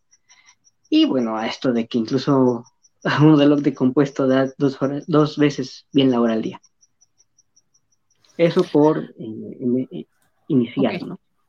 Ahora, Manuel, te toca la pregunta más compleja de todo esto la pregunta de grilla. ¿Por qué? Pues porque sí. Y porque está vasqueña, te toca. ¿Consideras que... Ya vas a ver cuando Javier Lozano se ponga en la gubernatura de Puebla, ¿eh? Ya vas a ver. Después hablaremos de mi estado. Pero a ver, a ver, a ver, a ver. Esta, este acercamiento de Dan Augusto con Alejandro Moreno Cárdenas e incluso con Ricardo Monreal. Hay personas que lo están tomando como alta traición, que consideran que ha traicionado al presidente López Obrador o que ha traicionado a los ciudadanos por estos acercamientos. El secretario de Gobernación dice que pues es normal, así saluda a todos, así se trata. Pero recordemos que el secretario de Gobernación, dentro de sus antecedentes eh, políticos, está el haber logrado ya, tampoco es como que tuviera que hacer mucho, pero lograr que desapareciera la Alianza Federalista. Cuando llega a la Secretaría de Gobernación, la Alianza Federalista se extingue, entonces por fin desaparece. Pudiéramos tomar como parte del trabajo de Adán Augusto que esté, eh, pues, ayudando un poquito a que la alianza va por México se termine de destruir, termine el divorcio para que termine la moratoria constitucional y entonces pudieran salir adelante no solamente eh, reformas como la de la Guardia Nacional, que incluso ya presentan sus propias propuestas, sino las constitucionales como la electoral. Hay gente que ve como una traición, hay quienes dicen que es parte del trabajo político, eh, hay quienes dicen que así no debería de ser.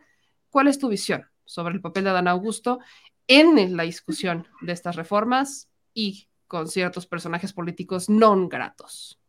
Sí, si la pregunta tal cual es, ¿Adán Augusto López Hernández tiene un papel relevante hoy en la destrucción de la Alianza Va por México? La respuesta es sí, en mayúsculas, en Calibri 72. O sea, es justamente Adán Augusto López Hernández el eje central de toda la debacle, ya no electoral, sino mediática y algo que necesita mucha preparación y estrategia. Y es que tanto Andrés Manuel López Obrador como Adán Augusto López Hernández no atacan desde afuera, sino que dinamitan desde adentro, porque el mayor conflicto que ahora tiene el PRI y concretamente Alejandro Moreno Cárdenas ya dejó de ser los audios de Laida Sansores, ya dejó de ser las tres carpetas de investigación que tiene la Fiscalía de Campeche. Ahora el mayor problema es que se enfrenta ante el rechazo, el odio y la aversión de la 4T, de los seguidores del presidente López Obrador y ahora de la oposición, del PAN, de Movimiento Ciudadano, del PRD, que son tres, pues son tres personas que lo odien, pero ahora también dentro del PRI. Y el principal antagonista ahora de Alejandro Moreno es justamente Miguel Ángel Osorio Chong. Ahora, Alejandro Moreno prácticamente tiene secuestrado al partido, porque pongamos la situación en la que él se vaya del partido, renuncie del PRI. Su estructura sigue ahí, porque los estatutos del PRI indican que si se va por alguna razón el presidente nacional, asume la Secretaría General, la presidencia. ¿Quién es la secretaria general del PRI? Carolina Villano, la esposa de Rubén Moreira y básicamente uña y mugre de Alito Moreno durante todos estos días. Adán Augusto López Hernández ha tenido un papel relevante y este, ay, es que como hay muchas malas lenguas, ¿eh? por eso este, luego hay tantas taquerías, pero dicen, dicen las malas lenguas que pues ayer hubo una reunión virtual en torno a este personaje, Alejandro Moreno Cárdenas, y enlaces en la Secretaría de Gobernación. ¿Qué es a lo que voy? Que si creo que Alito está de alguna manera negociando una salida, no lo creo. Y si lo está haciendo, es un bluff. ¿Por qué? Porque ese barco ya zarpó. Eso era en la reforma eléctrica. Ahorita viene un periodo totalmente distinto. Alejandro Moreno Cárdenas en este punto está tan lacerado, lastimado mediática, política, social y jurídicamente que salvarlo por parte de la 4T o del gobierno federal sería un exabrupto, sería un error político. En todo caso, si algunos utilizan el término pacto, yo utilizaría el término tregua. Se está dando una tregua. No hay coincidencias en política, mi querida Meme. El día de ayer, en la conferencia matutina, el presidente López Obrador dijo, y lo cito, que bueno que el PRI rectificó y acto seguido habló de que se tenían que divorciar con el PRI, que, se tienen, que se tenían que divorciar con el PRD y con el PAN.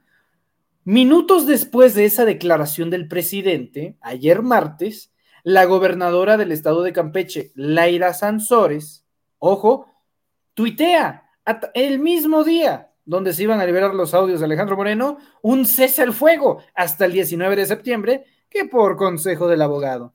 Y en menos de 24 horas, en efecto, ponen el documento de divorcio y el PAN y el PRD a tan solo cinco minutos de la conferencia que otorgó hoy Alejandro Moreno, anuncian la suspensión temporal de la alianza. Yo no sé qué es lo que esté pasando, nadie lo puede, el que diga, no, yo, yo soy mis fuentes en Palacio, mis fuentes en Segov, eh, así está la onda, no, no, porque eh, lo cierto es que tampoco tenemos muy claro cuál sería el beneficio en estos momentos de la adhesión de la propuesta de la diputada prista Yolanda de la Torre, que a decir verdad, pues es, mm, o sea, en los términos más sencillos y prácticos, no es una cosa que digas tú, este, vaya, qué estructural, qué profundización de la reforma, de la Guardia, no, es realmente una ampliación de, de labores de las Fuerzas Armadas del 24 al 28, cuatro años más. O sea, no es una cosa que tú digas, eh, van a agregar más elementos, va a haber más elementos militares, o sea, no, es una ampliación de labores y eso no me parece una cosa así que digas que valiera la pena como para que a sabiendas Alejandro Moreno que esto rompe de los estatutos de Va por México eh, dijera, no, pues por una ampliación de labores de la Guardia Nacional, me la voy a jugar con alianza. Me parece sinceramente un argumento muy chiquito. Aquí la pregunta es, entonces, ¿qué es eso grande que hasta el día de hoy no sabemos qué es lo que se está jugando? También creo que es importante ver la actitud de Rubén Moreira. Yo estoy seguro que ese condenado en cualquier momento va a traicionar a Alejandro Moreno, nada más está a la expectativa de la oportunidad, porque, a ver, eh, si la mujer no ganó eh, en Hidalgo y actualmente asume la Secretaría General del PRI, estarás muy de acuerdo que en cualquier momento hacerse del PRI esté como esté, es bastante atractivo. Además de que la salida perfecta sería un Alejandro Moreno eh, enfrentando la justicia. Y también coincido, fíjate lo que voy a decir con Rubén Moreira, un acuerdo, un pacto nacional, no se hace en 11 segundos, que es lo que dura la conversación de Adán Augusto con, eh, con Alito. Son 11 segundos, lo cual indica que ya hubo un puente de comunicación antes para confirmar o desmentir algo que ya se venía preparando. Entonces, excuse-moi, pero esa es la realidad. Yo no sé qué se esté laborando en las oficinas de la Secretaría de Gobernación. Lo que sí sospecho es que hoy murieron dos pájaros de un tiro. Se acabó la alianza Va por México y hay una división en el PRI que en ni Chile han visto moverse tanto la tierra como en estos tiempos. Pasando de estos análisis que tienen que ver con el antecedente político, la grilla, vamos a centrarnos en lo que es la discusión de las Fuerzas Armadas y la Guardia Nacional. Quiero hacer un primer punto, porque quiero encontrar una declaración muy interesante que hacen los priistas, pero particularmente quiero leerles lo que es la propuesta del PRI, esta famosa propuesta que, como bien decía Alex, ya genera una, un, entorno muy distinto en la discusión a la Guardia Nacional. Aquí está eh, la forma en la que la venden. Yo al leerla, eh, lo dije en su momento, lo vuelvo a decir hoy, están jugando eh, pues con el dios y con el diablo. Porque por un lado quieren justificar la decisión y no como que romper con la alianza tanto, pero por otro lado están dando la razón a Morena. Entonces, ¿qué dice esta iniciativa? Presentada por varios legisladores, pero particularmente eh, la legisladora periodista Yolanda Latorre, que fue, si no estoy mal, ex magistrada. ¿Qué es lo que dice?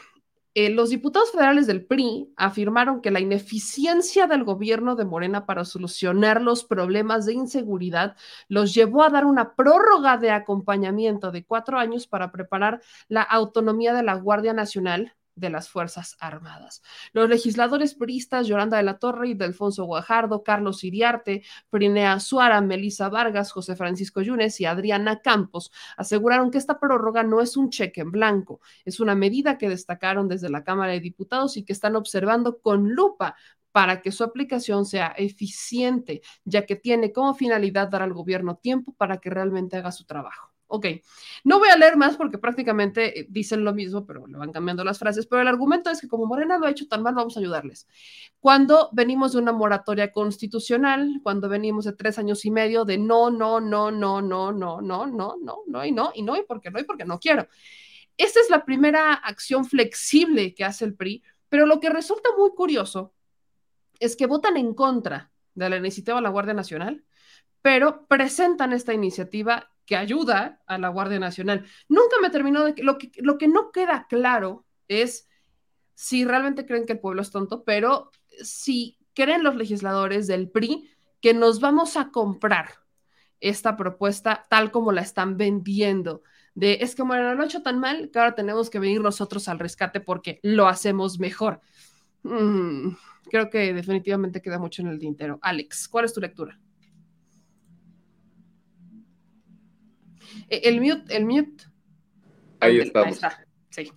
Te decía que yo estoy convencido a estas alturas que el presidente Andrés Manuel López Obrador es de los más grandes estrategas y políticos que ha habido eh, y obviamente el más grande en nuestros tiempos, sin exagerar, incluso del mundo, porque eh, se está cumpliendo al pie de la letra lo que él, yo siento que ha venido planeando y que en el sentido de lo que sucede con la alianza, eh, para, cerrar ese tema, creo que él está logrando de algún modo reducir al mínimo eh, la incidencia que tiene en el espectro político, eh, en este caso los partidos tradicionales, el PRI, el PAN, el PRD, y que obviamente su proyecto su plataforma política, abarca en buena medida ahora y, se, y el tema es lo que hace Morena, no, no lo que hacen los demás partidos y, bueno, lo, lo, está, lo estamos viendo de esta forma.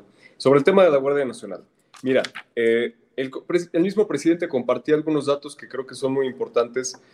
Él decía que la Marina tiene el 86.6% de aprobación, el Ejército 83.3%, la Guardia Nacional el 74.5 en el tercer lugar y de ahí se baja hasta la Policía Estatal en el 50.3% de aprobación y bueno, las policías municipales 45.5% de la aprobación ciudadana.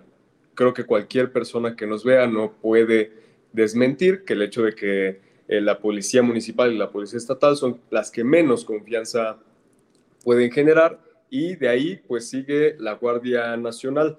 Sobre esta iniciativa que ha presentado la diputada federal del PRI, el presidente Andrés Manuel López Obrador sugiere que incluso se ponga a consideración de la, de la ciudadanía, de la sociedad, el término de la implementación, obviamente, de las Fuerzas Armadas para tareas de seguridad pública a través de una consulta popular.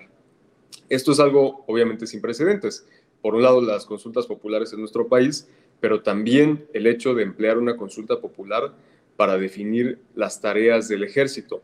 De hecho, actualmente en la Ley Federal de Consulta Popular eh, no sería posible llevar a cabo una consulta que eh, en este caso trate el tema específico de la organización de las Fuerzas Armadas o de las tareas que están llevando a cabo. Primero habría que llevar a cabo una reforma a la Ley Federal de Consulta Popular y posteriormente pues se podría, sí, sí podría llevarse esto a cabo para que sea la ciudadanía, en este caso, si se vota la propuesta de la diputada del PRI, en la que se, se decide que sea hasta 2028, cuando las Fuerzas Armadas sigan contribuyendo en tareas de seguridad pública, pues sería en ese momento en el que tendría que someterse a una consulta popular. Yo te daría pues mi opinión personal a favor de eso, porque eh, cada vez deben irse acotando más y más esos temas que muchas y muchos especialistas o expertos, entre comillas, podrían considerar que no deberían ser sometidos a votación pública, porque muchas y muchos eh, piensan que la gente desconoce, que el pueblo no sabe, que son temas que deben solamente ser eh, tocados por especialistas, y yo creo que es a estas alturas la ciudadanía quien mejor tiene claro cuál es la situación en el país, cuál es la situación en los estados, en las comunidades, con la inseguridad y la violencia que nos heredaron los gobiernos anteriores. AMLO rectifica, han dicho muchos respecto al tema de la presencia de las Fuerzas Armadas en las calles y a su uso para las tareas de seguridad pública.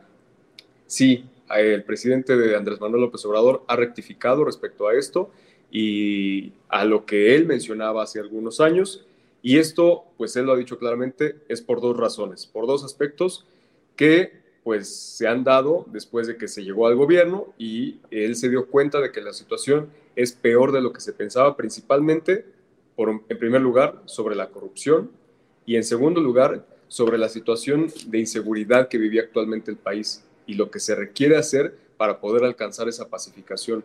Obviamente, es muy diferente estar fuera del gobierno a estar dentro del gobierno y ver ahora las condiciones en las que se encuentra la administración pública, las condiciones en las que estaba, por supuesto, la Policía Federal, que tuvo que desaparecerse, y como bien dice, hay que escoger entre inconvenientes. Y obviamente el ejército representa históricamente, pues para muchas y muchos, una herida muy profunda, por lo que tiene que ver con la represión, con las desapariciones forzadas, con las ejecuciones extrajudiciales que cometió el ejército, pero no solo el ejército, sino sabemos que también hubo instituciones civiles, como la Dirección Federal de Seguridad en su momento, que se dedicaron a torturar, a perseguir a opositores, y bueno, recientemente pues ahí estaba también la Policía Federal. Creo que se nadie puede negar que se ha llevado a cabo un proceso de cicatrización ante las heridas que dejó esta represión brutal, pues que, que, sí se han llevado a cabo, que no es una cosa de la noche a la mañana, pero que es un proceso que sí se ha iniciado para que pueda haber una limpieza del ejército y también pues que puedan ir sanando estas heridas que ha dejado el actuar del ejército eh, en, en, los últimos años, ¿no? Para concluir, yo diría, eh, hemos visto en las últimas semanas también, no podemos pasar por alto lo que representan los actos de violencia que se han dado en los estados con los bloqueos, el incendio de algunos vehículos, los ataques directos a civiles que ha habido por parte del crimen organizado. Y desde mi percepción, esto no es más que pues, grupos de la delincuencia organizada haciendo propaganda política también. Y esto representa obviamente pues, un asunto de seguridad nacional. No olvidemos que las Fuerzas Armadas pues, están ahí para garantizar la seguridad nacional en primer lugar y pues eh, incluso esto que ocurre en el país ameritaría pues la intervención de, de, las Fuerzas Armadas, pero yo reitero, creo que aquí la mejor propuesta que se ha puesto sobre la mesa es el hecho de que sea eh, la ciudadanía la que pueda determinar en qué momento va a concluir ¿no? la operación de las Fuerzas Armadas y si en este caso fuera en el año de 2028. 2028, Fuerzas Armadas, Guardia Nacional, Edwin, ¿hacia dónde va la estrategia del PRI? Pero de qué manera suma a la propuesta de Morena a la situación actual en la que está el país. ¿De qué manera suma? Pues considero que en realidad poco. ¿Por qué? Porque lo que ellos buscarían en este caso, en este sentido, sería que eh, la Guardia Nacional continuara adscrita a la Secretaría de Seguridad y Protección Ciudadana y que eh, por mandato constitucional ya tiene las eh, facultades para eh, llevar a cabo todas las acciones de seguridad pública hasta 2024 y que ese mandato constitucional se ampliara hasta el 2028. Cabe mencionar que con esto, pues el mismo PRI estaría desobedeciendo su propia o autoimpuesta moratoria constitucional, vale decir. reitero, considero que la Guardia Nacional y el Ejército Mexicano actualmente ya tienen misiones que corren de manera paralela, fines, la Guardia Nacional, misiones, el Ejército Mexicano, eh, que corren de manera paralela y que pueden ser complementarias. Ahora bien, esto abre, esta discusión abre muchísimos debates.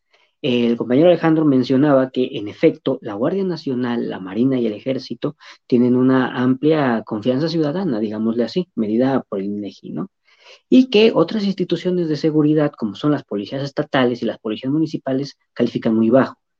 Esto abre un debate, es decir, eh, en qué condiciones están las policías municipales y las policías estatales y que nadie ha hecho absolutamente nada en aproximadamente, ¿qué? ¿20 años? Es como estos, estas personas que no quieren que se militarice la seguridad pública, imaginen que saquen a la Guardia Nacional y al Ejército Mexicano de las labores de seguridad pública, que sí se regresen cada quien a sus cuarteles, a sus balcones, como sea que le digan. Y nos quedamos solamente con las policías estatales y con las policías municipales, eh, con el alto grado de corrupción al que son sujetos, porque aparte, un policía municipal lo compras con 8 mil pesos al mes o hasta menos, ¿no? Eh, un policía estatal, pues igual con 10 mil, ¿no? Eh, el nivel de adiestramiento de muchos de los grupos del crimen organizado desafortunadamente eh, han sido adiestrados incluso por exmiembros del ejército mexicano. No se nos olvide, por ejemplo, y, es que hay que recordar de dónde venimos. Hay que recordar de dónde venimos.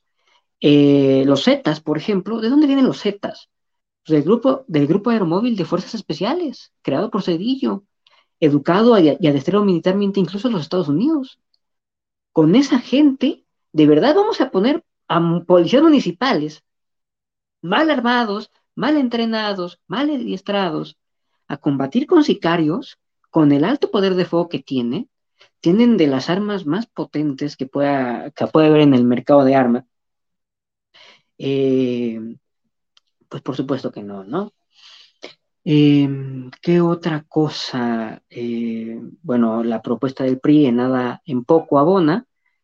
Eh, esto abre también varios debates en cuanto al ejército mexicano y al papel que debe jugar el ejército en los estados democráticos y de derecho como es el Estado mexicano. Eh, por ejemplo, en muchos otros países, el Ministerio de Defensa lo ocupa un civil. Hay que discutir eso en México, que ya no sea forzosamente por mandato de ley que lo ocupe un general de división, sino que si existe un civil con el suficiente conocimiento en, en todos los, o sea, en las ciencias de seguridad pública, en las ciencias jurídicas, en las ciencias de la defensa militar, también lo pueda ocupar un civil. Eso es un debate que también se tiene que dar.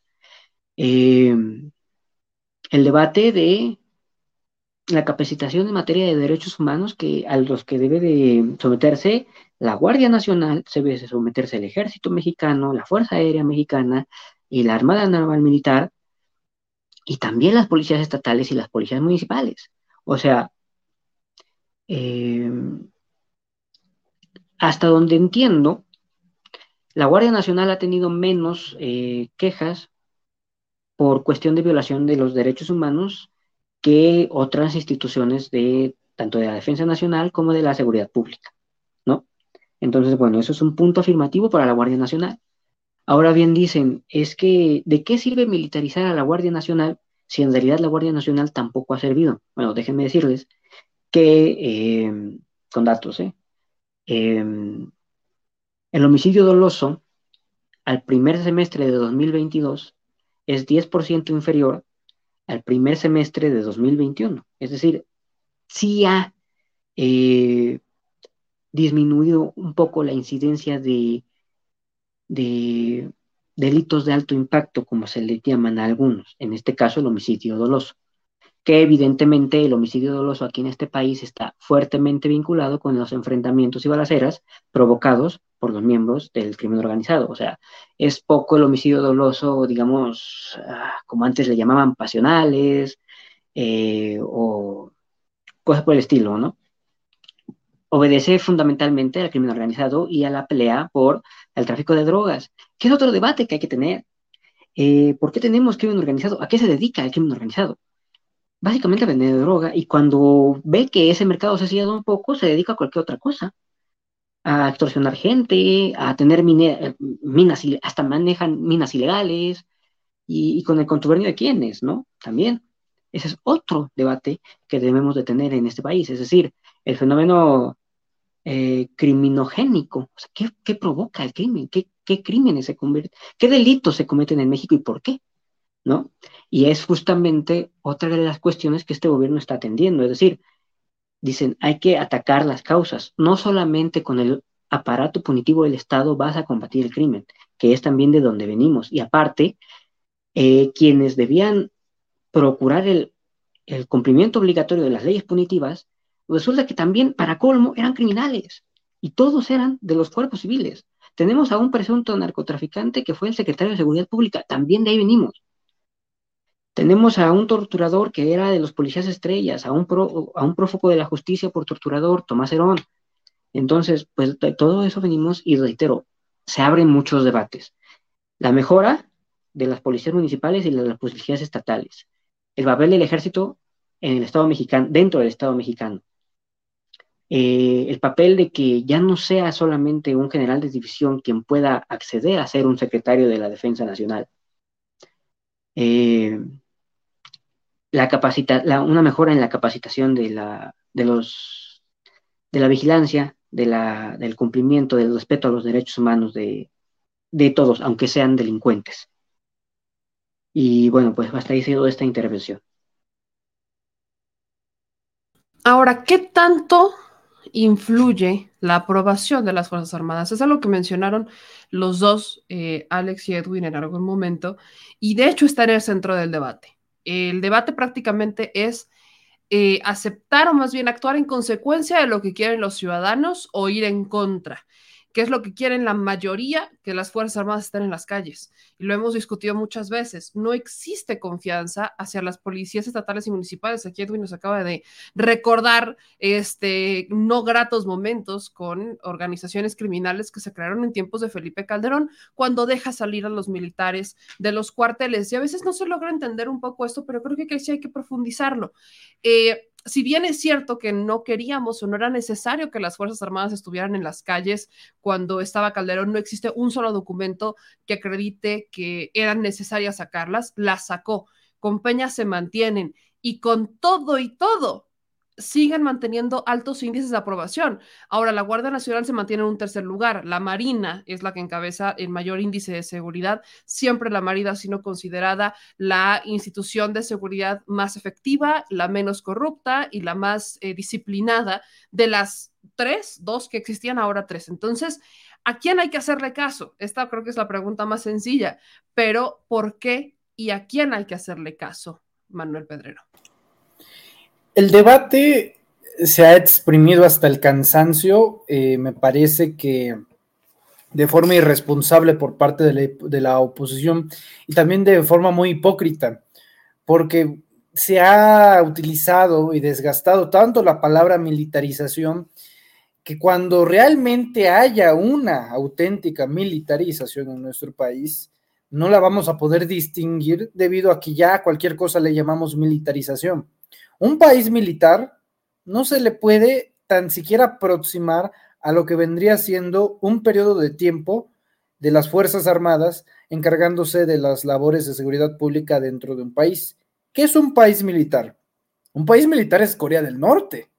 Un país militar es, eh, bueno, no quiero eh, meterme en, en, tres Honduras, ¿verdad? Pero, pero hay ejemplos repletos de países militares en donde las fuerzas armadas no son un factor del monopolio de la violencia, sino del monopolio del miedo.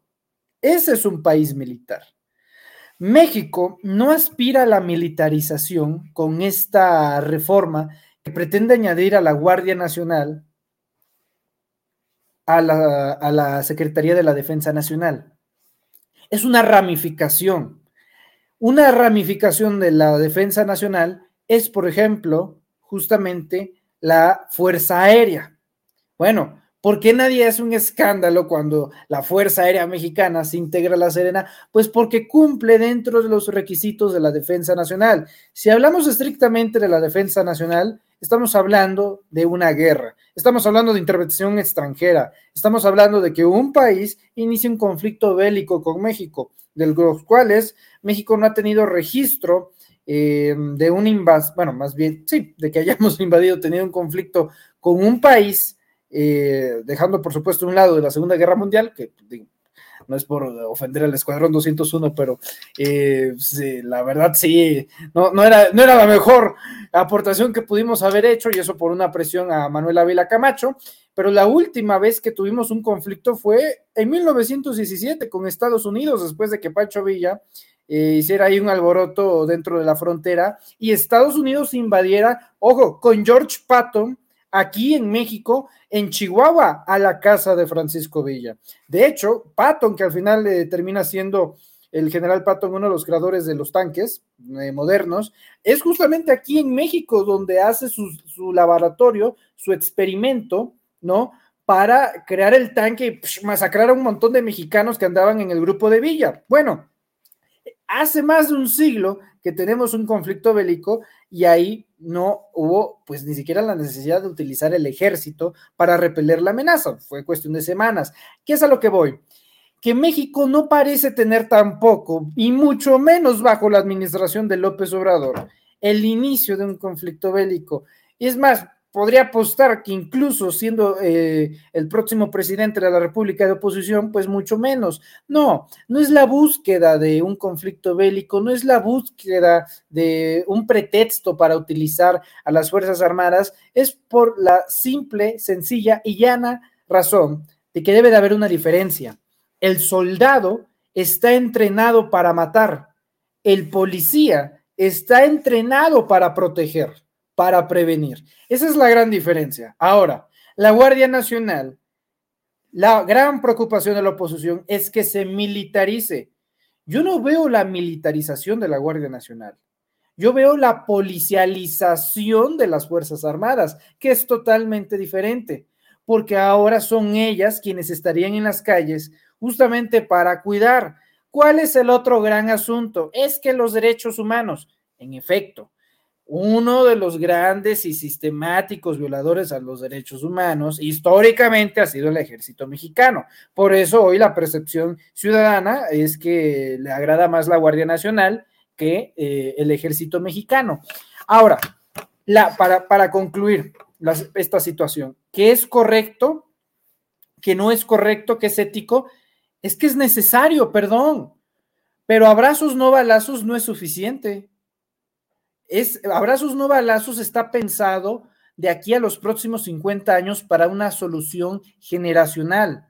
Pero mientras eso pasa, sigue habiendo un cártel Jalisco Nueva Generación. Mientras eso pasa, sigue habiendo este, grupos delictivos que imperan y que desgraciadamente controlan gran parte del territorio nacional atormentando a ciudadanos. Lo vimos en los hechos de Ciudad Juárez hace un par de semanas. Violencia al azar sin motivo aparente para aterrorizar a la ciudadanía. Entonces, mientras Abrazos No Balazos se desarrolla, que yo considero que de forma exitosa, porque sí, se necesita por lo menos tres generaciones para que las nuevas generaciones digan, no, sí tengo una oportunidad, porque ahora, desgraciadamente, y esa es la verdad, el niño que nace en, en, Ecatepec, eh, que nace en, en, digo, con mucho respeto a la gran ciudad de Ecatepec, eh, que nace en ciudades con alto índices delictivos, hoy no sabe que tiene una oportunidad. ¿Por qué? Porque no se la han presentado, porque no se la han dicho, no le han dicho que tiene una oportunidad de ir a la escuela, de ganar la vida dignamente y muchas otras cosas más. Bueno, esa diferencia es la que está tratando de sembrar López Obrador. Pero mientras eso pasa, se tiene que repeler la violencia.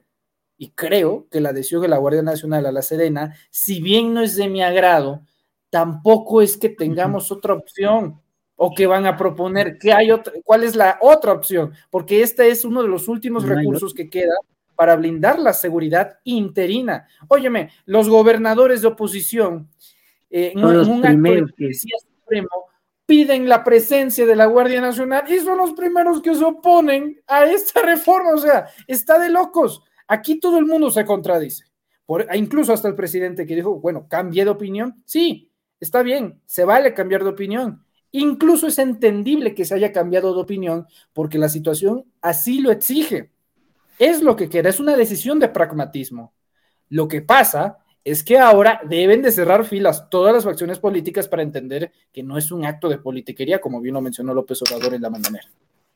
Ahora, para ir a esta última ronda, perspectivas generales. Sabemos que la iniciativa va a pasar, digo, no, no, no hay mayor duda porque no fue una iniciativa este, de, de reforma constitucional, fue una reforma a ley secundaria, que es, es una estrategia bastante buena. Yo estoy muy de acuerdo con lo que dice Alex, que fue una muy buena estrategia porque no es constitucional, pero cumple con el propósito. Entonces, la Secretaría de Seguridad se queda, vaya, la Guardia Nacional se queda adscrita a la Secretaría, eh, Secretaría de Seguridad, pero operativamente, administrativamente y prácticamente en general, presupuestalmente también, es de la Sedena. Entonces son militares en activo, van a tener foro militar y van a tener esta, van a estar adscritos a las leyes militares. Dentro de los argumentos en contra, eh, obviamente utilizan el término militarización, dicen se está militarizando. Además de utilizar esos términos, también dicen que como van a estar bajo las leyes militares, va a haber impunidad, no se les va a tocar, que van a poder andar por la vida como quieran, sin mayor regulación y que van a hacer absolutamente todo lo que quieran, cuando quieran, como quieran. Yo tengo otros datos, pero quiero escuchar sus opiniones. Alex. Muchas gracias, Meme. Pues yo quisiera que quienes nos escuchan se hicieran la pregunta, eh, y si pueden poner aquí en los comentarios, ¿qué necesitamos hacer? ¿Qué consideran ustedes que necesitemos hacer para acelerar la construcción de la paz en este momento de nuestro país? Desde la realidad que cada una y cada uno de quienes nos ven tengan.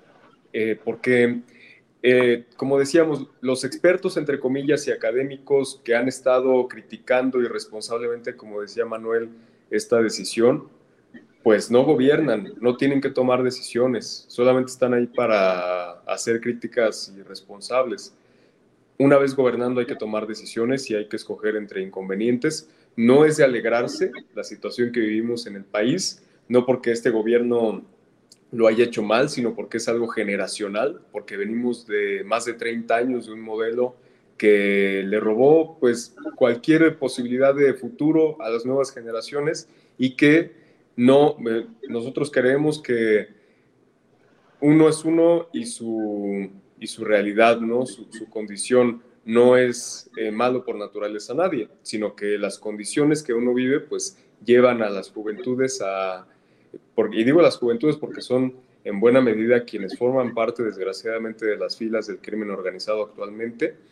Yo quisiera cerrar esta intervención sobre el tema de la Guardia Nacional hablando de mi realidad inmediata, porque yo que soy del Estado de México, de Tlalnepantla, hemos vivido aquí de cerca, yo te podré decir, a unas calles de mi casa, visitando las colonias, incluso hemos vivido las balaceras, en donde ha habido víctimas eh, que han sido niños y lo hemos padecido justamente acercándonos a las vecinas y a los vecinos, preguntándoles qué debemos hacer, qué más podemos hacer para tratar de construir paz en nuestras comunidades y de repente nos rebasa la situación, nos rebasa la violencia y e incluso ha habido momentos, eh, en algún momento se llegó a dar, en donde justo en ese momento una balacera e incluso niños perdían la vida. Las vecinas y los vecinos demandan la presencia de la Guardia Nacional, porque en ese momento, incluso con nosotros estando ahí tratando de que la policía llegara pronto, no podían entrar las policías municipales ni la policía estatal, porque es un punto rojo, como se conocen, y quienes nos escuchan que vivan en zonas urbanas e incluso que quienes vivan en, en zonas rurales, eh, las regiones conocidas como Tierra Caliente y como ya decía, los puntos rojos aquí en las zonas urbanas, son espacios en donde la policía municipal simplemente no entra y son espacios en donde la policía estatal tampoco entra y demandan la presencia de la Guardia Nacional para terminar con esa situación tan grave de inseguridad. Ahora, eso no es lo único que debe de hacerse, estamos convencidos de ello. Debe de haber una participación muy importante de la ciudadanía para que también haya una cercanía con la Guardia Nacional y que haya una coordinación entre los tres órdenes de gobierno con la ciudadanía permanente. Deben hacerse mesas de seguridad, no solo entre los gabinetes estatales, municipales y allí en una oficina cerrada. Deben de hacerse mesas de seguridad en las colonias y deben de ir las autoridades a pedir en asambleas, en eh, reuniones de seguridad, la participación de toda la comunidad, porque son las vecinas y los vecinos quienes mejor saben cuáles son las problemáticas y muchas veces son solamente algunas personas que ya se tienen identificadas que cometen estos actos de violencia. Yo quisiera decir que eh, este tema que pone el presidente sobre la mesa de que mientras haya alguien al frente del gobierno que no reprima, que sea demócrata, que sea un pacifista, un o una pacifista, pues obviamente no se va a utilizar a las Fuerzas Armadas para reprimir. Esto confía, dicen muchos, eh, o nos, nos obliga a confiar pues en una sola persona o en todo caso en el presidente de la República, dado que estamos en un sistema político presidencialista como es el que tiene México. Y también se ha planteado, por otro lado, que cada vez se le debe dar más poder a las decisiones que tome la sociedad, que tome la ciudadanía y pues que es el pueblo, ¿no? Yo diría, citando al tío que una, un gran poder conlleva una gran responsabilidad y aquí dependerá en muy buena medida de la capacidad que tenga la ciudadanía de seguir participando para asegurar que al frente del poder, en los tres niveles de gobierno, haya personas pacifistas, que sean demócratas, que no repriman y que puedan eh, justamente tomar decisiones responsables en bien de la, de la seguridad de todas y todos. Alejandro pone sobre la mesa un tema que muchos hemos expresado preocupación. Yo confío en que somos inteligentes y en que ya habremos aprendido de los errores en las elecciones pasadas para no volver a poner a alguien como Calderón en el poder, pero si las Fuerzas Armadas dependen de la voluntad del comandante supremo, tenemos que elegir un comandante supremo de las Fuerzas Armadas que tenga como prioridad el respeto a la vida, los derechos humanos, la sociedad, primero los pobres, etcétera. Así que dicho eso, ¿estamos listos para seguir eligiendo en consecuencia, Edwin? ¿O existen Pues- riesgos de elegir, elegir mal? Pues- Digo, pues creo que ve. siempre existen, pero que tanto No, existen. claro, pero tú ve a las fuerzas de derecha en cuanto están eh, electoralmente hablando, ¿no? O sea, eh, separadas, ninguna supera el 10%. Entonces, creo que la gente se ha dado cuenta a que no hay que votar por los que quieren que todo sea privado, por los que se quieren cargar la seguridad social, por los que quieren cargarse la educación pública, por los que les da exactamente igual la seguridad pública, porque es que hay que, hay que recordar o sea, que esta gente le da exactamente igual a lo público, le dan exactamente igual a los pobres. ¿Cómo les decían? Decían, es que son daños colaterales. Y es que esto da una serie de problemas estructurales que no sabemos ni su magnitud. Entonces, creo que la gente ya está suficientemente politizada para ya no volver a elegir a gente que probablemente o presuntamente tenga de secretario de Seguridad Pública un narcotraficante, que es que, es que llegamos, reitero, a lo mejor suena un poco, no sé, altivo, pero todos los politólogos concuerdan en que una de las acciones fundamentales de- del Estado es brindar seguridad a los ciudadanos, ¿no?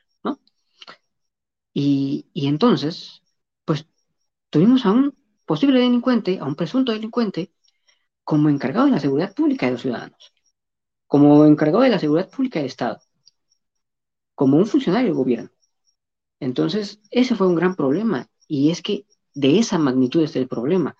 Eh, tenemos que crear un nuevo modelo de paz y de justicia que tiene que ir de la mano con muchísimas cosas, con oportunidades de trabajo, con oportunidades de estudio, con justicia social, eh, con programas sociales, pero también con una justicia a secas que funcione, que no solamente se dedique a encarcelar a, farderos, que sería muy fácil, a gente que se duerme un pan, como tú mencionabas al, inicio- al inicio del programa, y a los grandes lavadores de dinero del narco, porque ahí también hay otra cuestión, ahí también hay otra cuestión. Eh, tenemos que cortar los canales de financiamiento del narcotráfico, que es el gran problema, en el en torno al cual habitan, orbitan tantos otros. Eh, tenemos que mejorar los ministerios públicos, tenemos que mejorar las fiscalías locales, tenemos, bueno, estatales, tenemos que mejorar las policías municipales, las policías estatales, eh, seguir capacitando y adiestrando al ejército, eh, a la Guardia Nacional y a la Marina. Como sociedad debemos incluso plantearnos el hasta qué grado se valdría o tendríamos que, aplicar un- una especie de ostracismo o de escarnio público a quien sepamos que es un delincuente. De- de- aparte de denunciarlo, eh, condenarlo al ostracismo, no, no, hablarle. Es que hay gente que incluso eh, dicen, o sea, ya naturalizamos el, ah, es que aquí a tres casas vive un narcotraficante y, no lo denuncias, no, pues me da igual, ¿Cómo que te da igual. Pues sí, ahí vive, pues sí, pues denuncia, ¿no? Eh, es una serie de, problemas.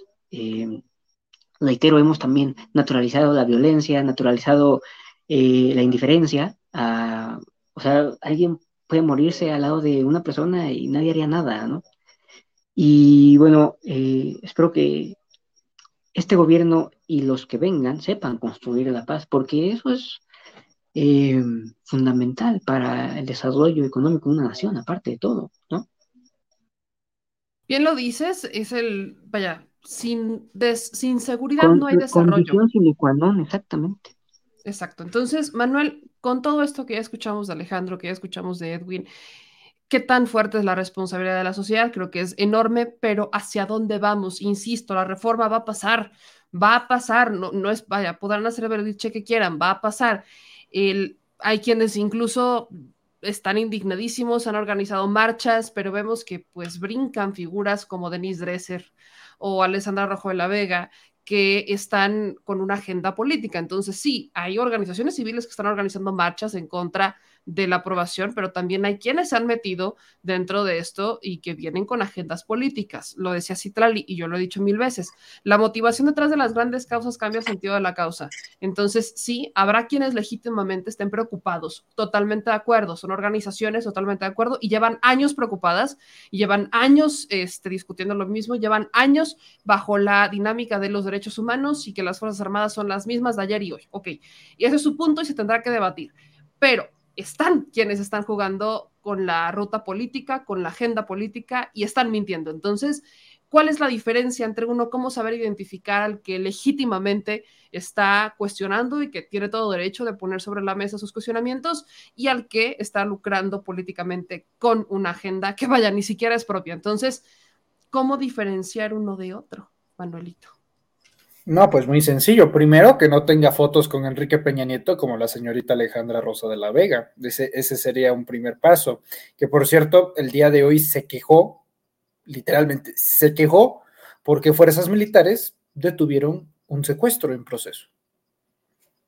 O sea, eh, la verdad que es difícil tomarlos en serio y es difícil también entender a quienes legítimamente tienen una preocupación, si no es que hay una hambre terrible de lucrar políticamente con el asunto en torno a, por ejemplo, las personas que marcharon, y me cuesta también mucho llamarle marcha a una concentración de 300 gentes, eso más bien es tráfico, eh, porque estoy seguro que algunos de ellos realmente dicen, no, no quiero la militarización, si es que en su concepción lo ven así, equivocado, no, está bien, son ciudadanos mexicanos y tienen garantizado su libertad de expresión. Eh, en este país basta que, seas mexicano para que tu opinión eh, valga exactamente igual a la de todos. El problema está justamente en la politización. ¿Qué causa? ¿Qué valor? puede tener una Denise Dresser asumiendo un colectivo feminista antimilitarista, estaría curioso checar las siglas de una asociación así, eh, en donde diga que no a la militarización y una semana antes o tres años antes o toda una vida tenga fotos con Margarita Zavala y con miembros prominentes de Acción Nacional. O quita todo eso, que sea un informante, como ya ha sido acreditado, de la Agencia de Inteligencia de los Estados Unidos, ¿no? Por ejemplo, todo ese tipo de cosas. Es más, ¿sabes a quién por lo menos eh, yo diría, bueno, tendría sentido que lo hiciera, pero que hasta el día de hoy no lo he visto expresarse y dijera, estoy en contra de la militarización o estoy en contra de todo esto. Javier Sicilia. Yo no he visto a Javier Sicilia, por ejemplo, expresarse estos días. ¿No? Ese tipo de cosas son las que luego dicen, ¿qué? ¿Cómo? No, pues actualmente los grandes disidentes, como Alejandra Rosa de la Vega, son al mismo tiempo los grandes motivos por los cuales se está haciendo lo que se hace. No, eh, sería muy difícil a estas alturas, a tan solo horas. Mañana se va a votar, no tengo la menor duda de que va a pasar la reforma, la adhesión a la Guardia Nacional, la cual representaría la primera victoria de tres propuestas que tiene el presidente López Obrador para este, esta mitad de sexenio. La primera fue una derrota, la reforma eléctrica. La de mañana estoy seguro que será una victoria. Y la tercera, falta, falta la reforma electoral. ¿Sabes cuál es el asunto? Que hoy los que se asumen en contra de esta reforma serán los mismos que el día de mañana, cuando presenten la reforma electoral, también van a estar en contra, así como estuvieron de prácticamente todo lo que propuso López Obrador a lo largo de este sexenio. Así que yo creo que este debate acaba mañana, porque así suele ser la oposición. En cuanto ya no hay nada más con lo cual se puede lucrar, simplemente se retiran y ven lo próximo que va a declarar López Obrador para estar en contra. No importa si es a favor o en, o en contra de los intereses de la nación, que normalmente siempre son a favor, siempre va a ser en contra. ¿Cómo identificarlos? Muy sencillo. ¿Quiénes son? ¿De dónde vienen? ¿Cuáles son sus intenciones? Basta con hacer Google, tú, tú, tú, tú, tú, tú, y ahí nos enteramos, ahora sí, de quién es quién. Ya nos enteraremos de quién es quién y bueno, ahí están creo que grandes puntos expuestos. ¿Con qué les gustaría cerrar chicos? Y les pediría que además de cerrar me ayudaran con sus redes sociales para que los sigan y yo, independientemente del tema con el que quieras cerrar Alejandro, yo sí quisiera que nos apoyaras haciendo una convocatoria de el, reto que organizaron desde las juventudes hacia Lorenzo Córdoba. No lo sueltan. Yo insisto en que lo tienen acorralado, a ver si se atreve, pero eh, sería bueno que también aprovecharas para tocarlo. Muchas gracias. Pues eh, quiero también relacionarlo con lo último que mencionaba Manuel, porque esta ruptura que se ha dado hoy de la coalición, de la alianza Va por México, que ellos dicen que no es ruptura, que es, una, es un tiempo que se están dando, no es una suspensión nada más de la coalición, pero la verdad es que están fracturados al interior porque tienen una crisis de representatividad, porque están solamente ya ahí sobreviviendo, dando los últimos coletazos y dando, como dicen coloquialmente, patadas de ahogado, porque hay una mayoría en la sociedad que ya no se siente representada por estos personajes y que están totalmente desacreditados. Entonces, hoy nosotros compartíamos que la verdad nos da mucha esperanza el hecho de que esta coalición se esté resquebrajando porque abre la posibilidad también, aunque vamos paso por paso, mañana tocará la Guardia Nacional, pero inmediatamente después sigue, como decía Manuel, el tema de la reforma electoral. Y aquí se abre una posibilidad para que también se rompa esta moratoria constitucional que ha declarado la oposición y que pueda haber la posibilidad de que se tengan los votos para una reforma electoral.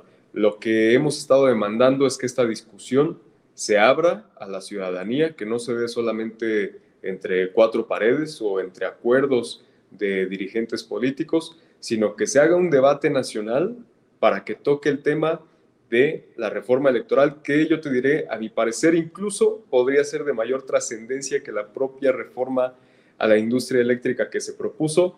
Algunos estarán en contra, pero el tema de la democracia es algo que de una u otra forma relaciona todas las problemáticas que hay hoy en día en el país, porque quienes pensamos que la gente es sabia, que el pueblo tiene la razón y que debe hacerse responsable también de sus decisiones, pues estamos eh, desde hace mucho luchando porque haya un régimen auténticamente democrático y no una simulación de democracia como lo ha habido hasta ahora.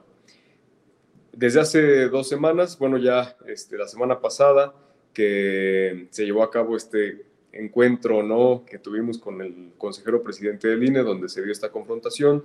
Posteriormente, muchas compañeras y compañeros se sumaron a la demanda de la democratización de las universidades, eh, empezando pues por la UNAM, en el caso de algunas compañeras y compañeros que estamos en la UNAM, pero también se ha planteado la necesidad de la democratización de otras universidades, pero pues estamos en la lucha por la democracia de todo el país y por eso hemos planteado que frente a la propuesta de reforma electoral que está sobre la mesa, se haga un debate nacional en torno a este tema y dialogando con compañeras y compañeros, debo compartirles que ya no solo de la UNAM, sino actualmente ya están participando compañeras y compañeros de la UAM, del Politécnico, de la Autónoma de la Ciudad de México, de la Autónoma de Morelos, hay también, me parece, compañeros de Guerrero, eh, hay eh, por no mencionar eh, y no omitir, mejor dicho, alguna universidad, ustedes pueden revisar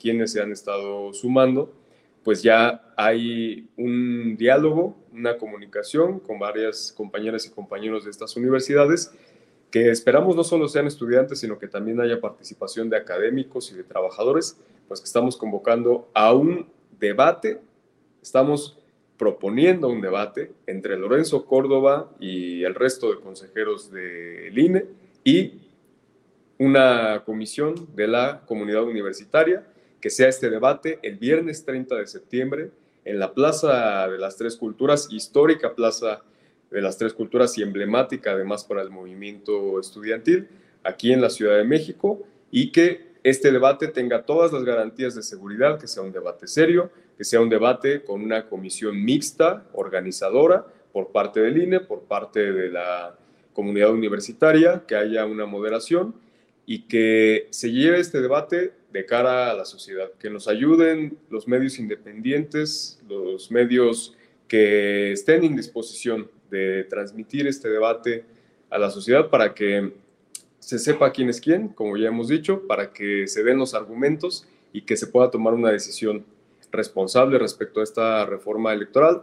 Eso por un lado, que se está proponiendo de aquí al eh, que será el 30 de septiembre. Y sabemos que probablemente el consejero del INE, el presidente del INE, Lorenzo Córdoba y sus amigos no vayan a aceptar este debate. Nosotros estamos exigiendo en primer lugar que puedan dar una respuesta pública eh, a este cuestionamiento, bueno, a, a esta propuesta que hace la comunidad universitaria. Y en caso de que no acepten el debate, que no lleguen ese día, se va a mantener la convocatoria para llevar a cabo un gran meeting eh, en donde la sociedad también participe, no solamente la comunidad universitaria, sino que participe toda la sociedad para defender la democracia en el país. Y bueno, esto también se está llevando a cabo en el contexto de una serie de activaciones de movilizaciones que hay en otras escuelas. Ustedes saben que ha habido asambleas, que hay varias demandas sobre la mesa. Nosotros queremos hacer este acercamiento con las demás escuelas para compartirles nuestra solidaridad y que sepan que este, esta serie de demandas tienen un origen y que ese origen muchas veces está justamente en la falta de democracia que hay al interior de las universidades, no solo respecto a la elección, por ejemplo, de los representantes de un consejo o de los órganos directivos, sino en cuanto a la administración de los recursos de cada una de las universidades públicas. Y esto pues es lo que estamos poniendo sobre la mesa. Es, invitamos a todas y todos los que nos ven a que, a que se sumen, a que puedan acompañar esta convocatoria y a que, pues como decía, como decían por ahí, pues que, que se quiten las, que se caigan las máscaras, ¿no? Esa, con eso cerraríamos. Pues yo, yo te agradezco muchísimo, Alex. Es una, es una muy bonita aportación la que podamos tener contigo en este espacio, sobre todo porque son muchos jóvenes a los que has impulsado y motivado a que se manifiesten, así que felicidades por ello y saben que tienen en este espacio siempre el foco y siempre los micrófonos. Mi querido Edwin, ¿tú con qué cerrarías? Y evidentemente también tus redes sociales, por favor. Dos comentarios muy rápidos yo. Em, creo que también tendríamos que abrir como sociedad y como mexicanos dos debates importantes.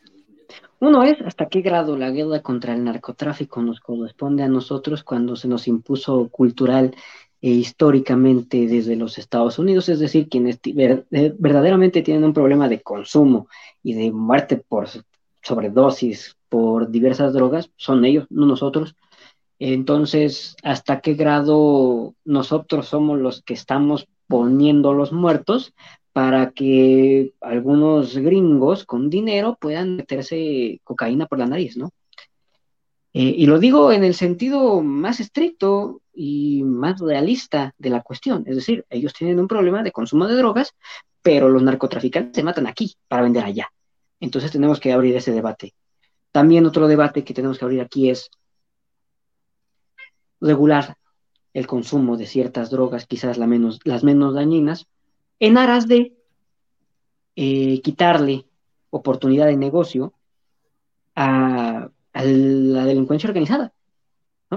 Entonces, esos son los dos comentarios con los que quisiera saludar. Y, bueno, mis, redes sociales, nada más por ahora, Twitter, eh, arroba leviathan 1292 y L-E-V-I-A-T-H-A-N 1292.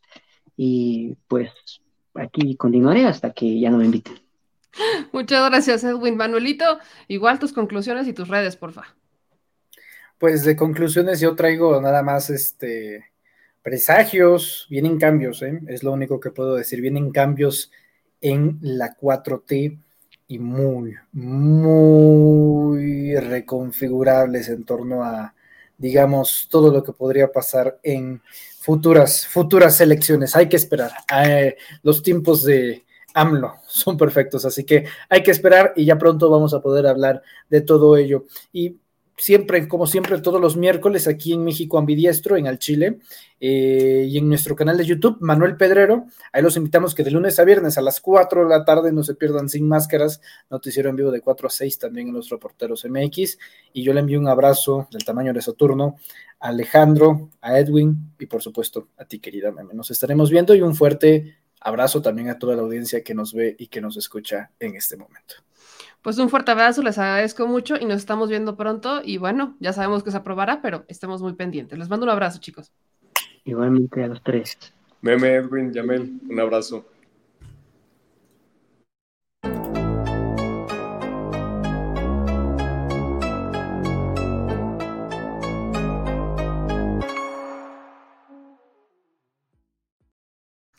Pues bueno, gente linda, ya estamos en la recta final del programa y yo le quiero pedir que me ayude, ayúdenme por favor, eh, compartiendo la transmisión, dejando sus likes y suscribiéndose, reaccionando a través de Facebook.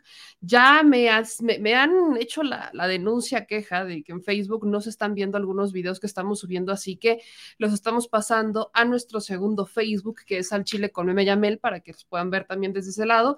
Y evidentemente en YouTube, en donde hasta este momento, pues estaremos bajos de lo normal, pero de que se ve, se ve. Entonces, échenos la mano compartiendo la transmisión, suscribiéndose, dejando sus comentarios y ayudándonos a seguir creciendo, porque viene lo bueno, viene lo bueno. Viene lo bueno de este programa. Ahorita voy a leer algunos de sus comentarios que siempre son muy importantes para nosotros.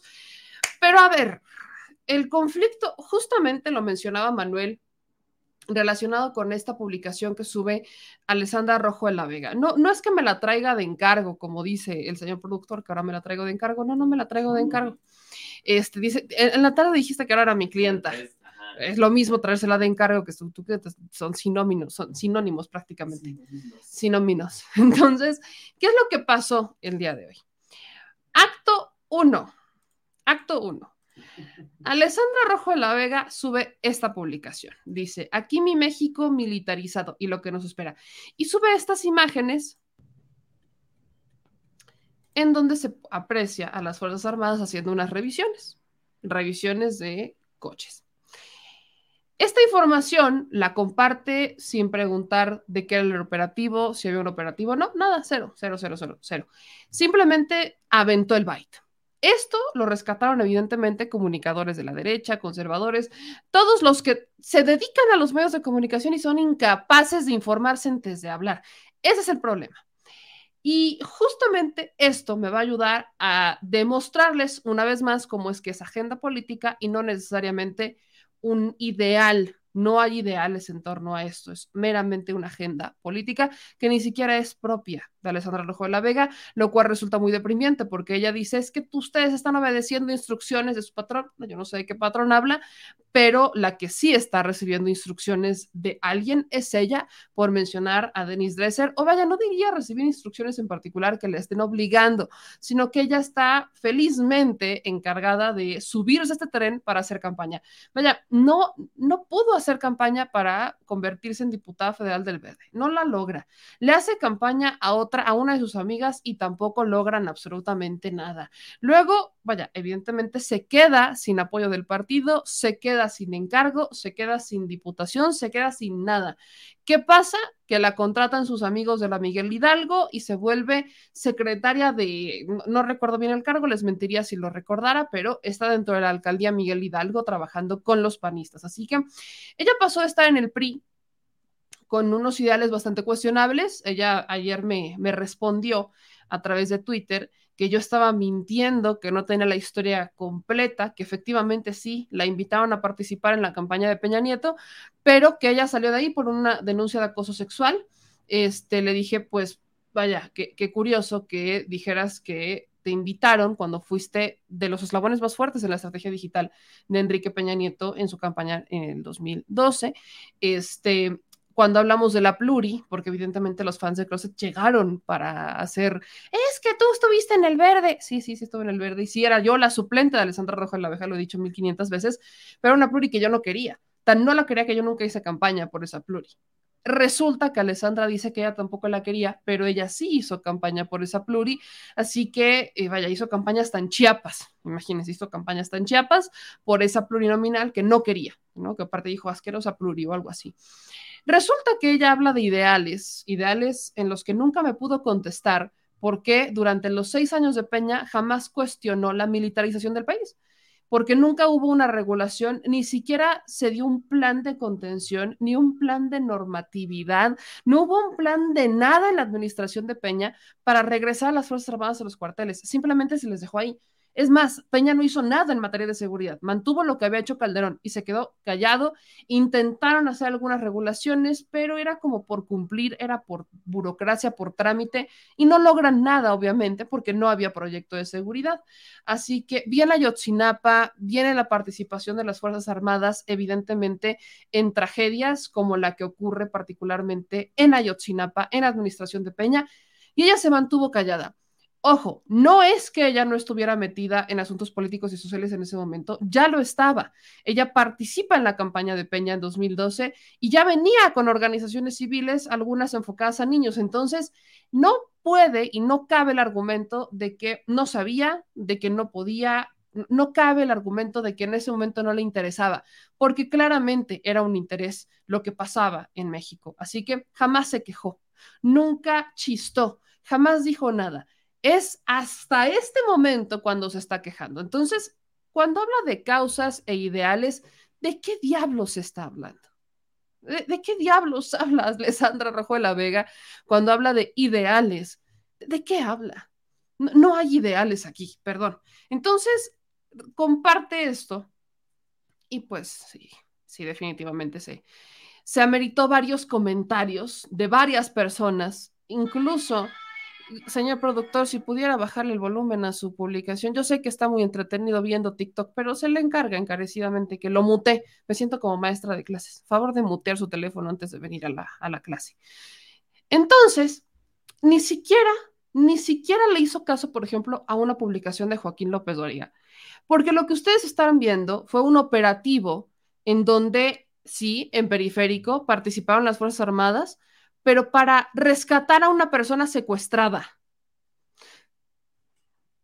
Le voy a poner, porque amerita, amerita, le voy a poner la explicación que da el, vaya, el director de Seguridad Pública de Atizapán, que es Fabián Gómez, que es justamente, ya lo habíamos tenido aquí antes de que se, antes de que se convirtiera en director de Seguridad Pública de Atizapán, es experto en seguridad. Y él explica por qué se tuvo que recurrir o por qué nace el apoyo de la CEMAR para rescatar a una mujer secuestrada. Escuche usted lo que dice Fabián, se lo eh, recomiendo ampliamente, sobre todo antes de emitir una opinión tan fuera de lugar y tan desinformada como lo hacen personajes como Alessandra Rojo de la Vega. Escuche usted esto. Eh, muy buenos días, mi nombre es Fabián Ricardo Gómez Calcanio, soy director de Seguridad Pública y Tránsito Municipal de Atizapán de Zaragoza. No solamente fue una operación eh, en el municipio de Naucalpan, fue una operación eh, continuada que se detona en el municipio de Atizapán de Zaragoza, pasa por el municipio de Tlanepantla de Vaz, continúa en el municipio de Naucalpan de Juárez y se adentra a la Ciudad de México. Tuvimos la privación de la libertad de una mujer, una ciudadana que visitó a sus hijos en Atizapán de Zaragoza eh, y al hospedarse en un hotel la tienen privada de la libertad de la noche, desde la noche del día de ayer. Se le acercaron personas que sustentaron de un grupo delictivo, un grupo delictivo organizado y la mantuvieron privada de su libertad durante toda la noche.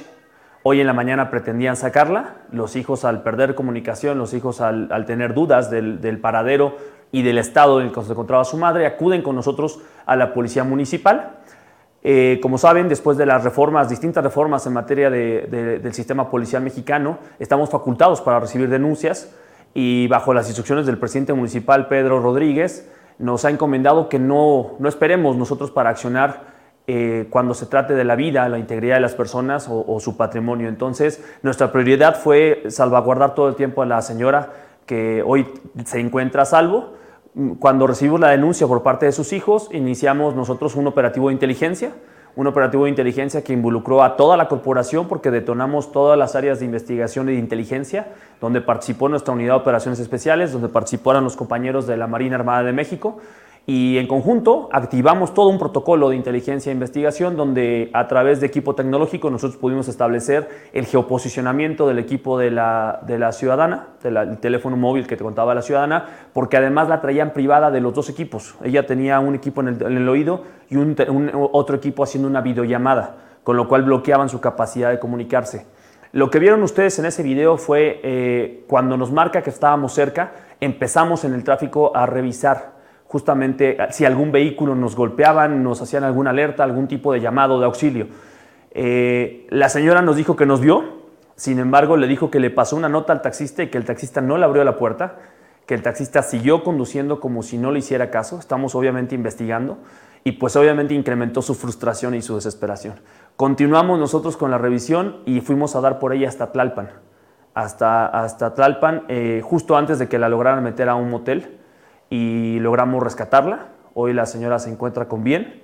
Eh, es una flagrancia continuada, en ningún momento interrumpió eh, pues la comisión del delito. Nosotros seguimos investigándolo y seguimos eh, los pasos y los rastros que nos dejaba tanto la huella digital, la huella electrónica, como la información que íbamos recibiendo por parte de sus hijos. Simultáneamente estaban pidiendo un recurso que lo prepararan para el secuestro, para el pago de, de, del rescate y pues, de esta forma logramos darle resultados. Hoy tenemos una familia que se recupera. La señora venía por su constancia de grado de, maestría de la Universidad Nacional Autónoma de, ah, eh, la Universidad Nacional Autónoma de México, la UNAM.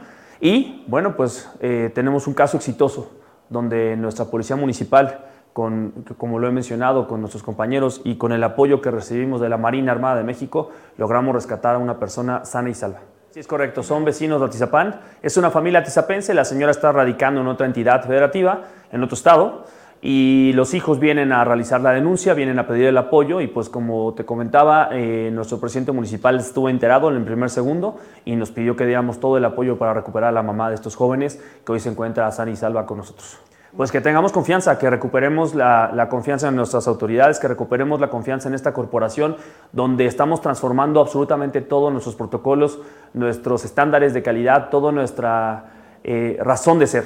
¿Por qué? Porque necesitamos de ustedes, necesitamos trabajar en conjunto. No se puede entender la seguridad pública sin una coordinación y una cooperación entre ciudadanos y policías. Recuperemos ese vínculo que habíamos roto, esa confianza eh, reintegremos esa unidad que debe existir entre su ciudadanía y la policía. Y de esta manera, pues logramos grandes resultados. Ya lo dijo el presidente municipal Pedro Rodríguez, venimos aquí a trascender, no solamente ocupar un cargo, sino a trascender y hacer historia para lograr a la mejor policía de este país y a que Atizapán de Zaragoza vuelva a ser el municipio más seguro del Estado de México. Ahí está la información. Eso es lo que pasó la información que tenemos es que rescatan a la señora y el chofer del taxi se da la fuga. Quiero solamente incluso hacer énfasis en que el municipio de Atizapán es panista. Por si había duda alguna, Pedro Rodríguez Villegas, el alcalde de Atizapán, es panista. Nada más, nada más por ponerlo ahí sobre la mesa, porque luego se les olvida, sobre todo cuando son del PAN. Entonces, ¿qué es ya escucharon la explicación, ya todos la, ya, ya, la, ya escuchamos lo que dijo el secretario de Seguridad, ya, ya lo sabemos. Bueno, pues no conforme con eso, Alessandra Rojo de la Vega saca lo siguiente. Ya soltaron a los perros y a la maquinaria, gástenle, no nos vamos a callar, ni con los insultos, amenazas y mentiras, al menos que tengan buenos argumentos. Empecemos en casa, échame tus buenos argumentos, que no, no hay uno solo. Pero espérense. Utiliza un una publicación en redes sociales, no de fuentes oficiales, no, no, no, solamente de un usuario en redes sociales que dijo lo siguiente, el video que están compartiendo es de Naucalpan. En comentarios más arriba dicen que lo solicitó el de, Atizapán. Yo presencié como a las 2 de la tarde que corto el turno, decidieron levantar e irse de la zona sin detener a nadie. No fue por encontrar a nadie, solo amedrentar y no respetar la legalidad. O sea, el comentario de una persona que no sabe ni qué madres pasó, valga la redundancia. Es el primo de un amigo. Ajá, el primo de un amigo que dijo que ahí estaba y que llegó, estaba en su turno, turno de qué? Estás en el periférico, hermano. Estás en el periférico. ¿Qué, qué turnos hay en el periférico que puedan, qué, qué tiendas hay en el periférico? ¿Estás en el turno del Uber? En el turno del coche. ¿En qué turno puedes estar que digas, ay, ya me voy? Voy a levantarme porque ya, ya se fue, ya, ya acabó mi turno y ya me voy. Entonces me fui y vi desde mi turno, como me iba, que no detuvieron a nadie. O quizás tiene vista aviónica y estaba de alguno de los establecimientos del otro lado, donde sí pudiera haber turnos y se dio cuenta de que no detuvieron a nadie y que no salvaron a nadie. Aparte, una persona en redes sociales. Entonces, ahora dice Alessandra Rojo de la Vega, y me encanta porque es de lo que se quejan. Me huele a montaje. Te amo, Internet. No, bueno, si tu mejor fuente es un comentario que no tiene ni pies ni cabeza, en donde no hay ningún tipo de fundamento ni prueba, y lo estás sacando de internet, no me... Ya lo puedo decir, ¿verdad? No pinches mames. Perdón, pero es que sí me sale del alma. No pinches mames. Yo sé que a veces no les gusta que diga groserías, pero es que no pinches mames, Alessandra Rojo de la Vega, perdón. Pero, pero, pero, es que hace un momento hablabas de tener buenos argumentos. ¿Dónde están? Pero espérese, ahí no acaba. Aprueban militarizar el país. Sociedad civil se inconforma y la tachan de una ultraderecha, amedrentan y atacan. Pasa al Senado y simulan discusión. Hoy aparecen militares en periférico salvando a una mujer en secuestro, encomillado, sin detenido. No lo sé, Rick. O sea, no importa que salva la vida de una persona, eso vale madre, no le interesa a las personas como Alessandra Rojo de la Vega. Se nota que en su vida ha estado o ha tenido una persona secuestrada. Yo sí sé lo que es eso. A mi papá lo secuestraron, fue un secuestro express. Yo sí sé lo que es eso. Entonces, es una soberana mam... estás preocupado todo el tiempo. Celebro la reacción pronta de las autoridades porque estamos acostumbrados a que por aquí viene este, la denuncia de secuestro y te dicen que te tienes que esperar No, no las autoridades de Nuevo León, por ejemplo, que tanto defiende supuestamente Alessandra Rojo de la Vega porque está su amiga Mariana Rodríguez Cantú, dicen que las mujeres en Nuevo León eh, se desaparecen pues porque se van con el novio o porque no hay buena, que los jóvenes desaparecen por rebeldes, entonces no los buscan por eso. Prefieren defender eso que defender y celebrar el rescate de una mujer. Sí, se les fugó el taxista, ok, no quiere decir, y, lo dice el propio, el propio director de seguridad de Atizapán, no es como que ya terminó la investigación, se rescata a la persona que estaba privada de su libertad y evidentemente eso es algo positivo que fue con ayuda de los policías municipales y de las Fuerzas Armadas, que fue un operativo de la Marina. O sea, el objetivo de rescatar a la persona se cumple. Ahora falta continuar con la investigación hasta detener a los responsables. Eso es evidente. Pero eso eso no, eso no lo ven personas como Alessandra Rojo de la Vega. Ahora dicen, sociedad civil se inconforma y los tachan de ultraderecha. Sí, sí, sí, claro, por supuesto.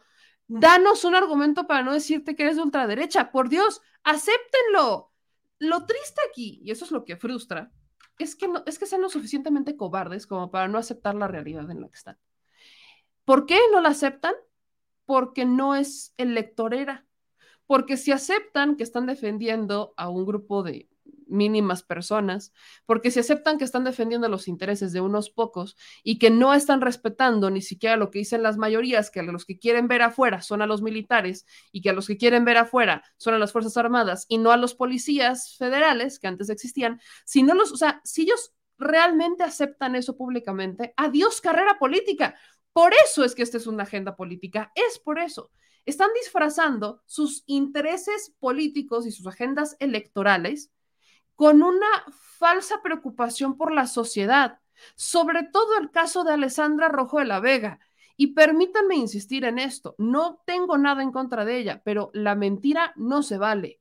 No se vale la mentira basa sus argumentos literalmente en lo que dijo un usuario de redes sociales. Está peor que el INE o que el tribunal, que están sancionando a arroba Rosita Fresita por opinar algo que no, vaya, con lo que no estamos de acuerdo que dijo una legisladora del PRD. O sea, es burdo, es ilógico, es, es de novatos, perdón que lo diga. Digo, Denise Dresser tiene mejores argumentos. Y mire que estoy hablando de Denise Dresser. Denise Dresser tiene mejores argumentos. Alessandra Rojo de la Vega solamente está colgando en el momento. ¿Por qué? Porque no tiene ningún tipo de agenda propia. Porque sus, ¿qué fue de sus fundaciones? ¿Alguien sabe? Las fundaciones de niños, ¿qué ha sido de sus fundaciones? Ya no hay fundaciones. ¿Por qué no hay fundaciones? ¿Y sabe a partir de cuándo no hay fundaciones? A partir de la miscelánea fiscal del 2022. Curioso, coincidencia, yo no creo en las coincidencias, pero lejos de ponerme a debrayar en lo que dijeron en las redes sociales, le estoy dando un porqué.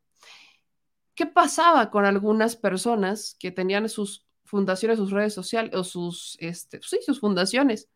Buscaban tener sus fundaciones para evadir pagar impuestos o para hacer esa famosa deducción de impuestos a través de sus propias fundaciones. Entonces, tenían varios negocios, la familia Rojo de la Vega tiene varios antros, tiene, o sea, tiene varios negocios relacionados con antros, este, restaurantes, bares, etcétera. Entonces, eh, pues evidentemente entran dentro del rubro de los que no quieren pagar sus impuestos completos. No digo que al 100%, pero sí no los quieren pagar completos. Y encontró la manera, porque existía esa manera a través de las fundaciones. Hoy qué ha sido de sus fundaciones. Yo ya no lo veo trabajar en sus fundaciones, ya no están siquiera las fundaciones, ya ni siquiera trabaja con los niños. Ya no la veo haciendo eso. Hoy se quiere trepar, pero quiere treparse a fuerza. Recomendación de la semana y quizás del mes para Alessandra Rojo de la Vega. Consíguete una causa, mana. Consíguete una causa. A bandera, mira, haz un momento de reflexión, siéntate, siéntate, haz un momento de reflexión y di, ¿qué quiero, ¿a qué me quiero dedicar toda la vida? Tienes tres hijos, déjales algo bueno, déjales algo bueno a tus hijos y no necesariamente que te hayas metido como chile en todos los moles y que hayas querido eh, ponerte a ver en dónde embonas o a ver metiéndote a fuerza. A fuerza ni los zapatos entran. Valdría la pena que de verdad, de verdad, te pusieras a buscar una causa. Si te sientes cómoda abanderando la causa feminista, adelante, sigue abanderando, pero no lo hagas con mentiras. Pasas a la causa feminista a la de no militarización. Y aparte utilizas argumentos de redes sociales que nada tienen que ver con la realidad y te enoja porque te enoja que hayan liberado a una persona que estaba secuestrada. La familia de esta persona, ¿qué opinará de Alessandra Rojo de la Vega? Que está diciendo que todo fue una simulación y un montaje. Lo peor es que tristemente personas como ella están agarrando el foco y son consideradas las influencers del año, que evidentemente eso es pagado por Elliot Media, que tampoco se vayan con que hay el super premio. Esos premios son pagados, yo los conozco, tranquilos. Siempre se pagan esos premios, es una aportación económica la que tiene que llegar para que les den esos reconocimientos. Entonces, son, son, son influencers de humo, para que vean incluso. Son, están construyendo a punta de humo para treparse en la política. ¿Y por qué hacemos esta mención? Es como Sandra Cuevas, para que me entiendan, es una Sandra Cuevas, más o menos. ¿Por qué hacemos esta mención? Porque a veces la gente se puede dejar llevar por una cara bonita y por una persona que dice las cosas con seguridad. Alessandra Rojo de la Vega dice las cosas con mucha seguridad y tiene una cara bonita. Entonces, se dejan guiar por eso. Y tristemente manipulan, y lo he dicho muchas veces, tienen audiencias grandes, no voy a decir millonarios, enormes, pero sí tienen audiencias grandes, que creen todo lo que dicen, lo creen ciegamente. Y eso es peligroso, porque les están vendiendo humo.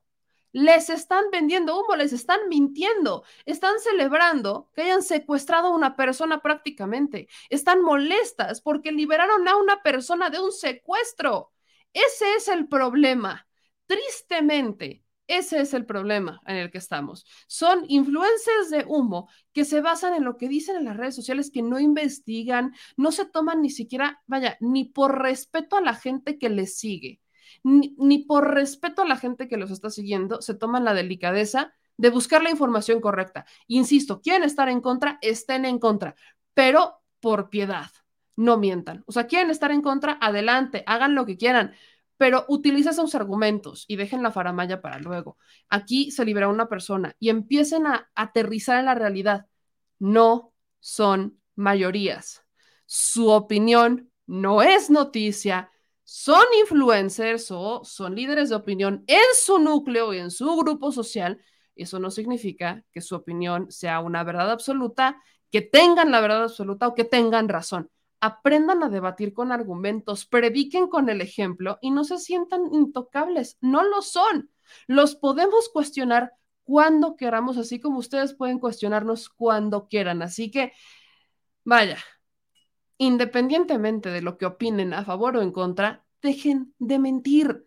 Se ven ridículas mintiendo. Y ese es un muy mal ejemplo que le están dejando a sus hijos, sobre todo para los que son madres. Le están dejando un pésimo ejemplo a sus hijos y eso de ser socialité y después quererse meter a la política, qué padre, pero ojalá lo hicieran con un fundamento y ojalá lo hicieran con una causa real y no montándose en agendas que ni siquiera son suyas, que ni las entienden, porque ni las entienden y que solamente se quieren meter a fuerza. Dejen de favor de hacer el ridículo y por piedad, si quieren subsistir en el mundo de la política, hagan algo bueno y dejen de darnos elementos para traerlos de clientes. Ahí nada más se les encarga, por favor. Nada más, nada más se les encarga. Noticias que son más importantes que esto. Lo de Emilio Lozoya. Me lo llevan preguntando muchísimo, así que ahí les va. Sí, efectivamente, a, eh, a Lozoya se le concedió un amparo. Sí, se atrajo el amparo, sí se le concede el amparo. Están en lo correcto, pero ahí le va. ¿Qué pasó con ese tribunal? Eh, no quiere decir que Emilio Lozoya va a salir en libertad, ¿eh? eso lo, doy por adelantado. Acuérdense que él está por dos causas penales, Odebrecht y agronitrogenados.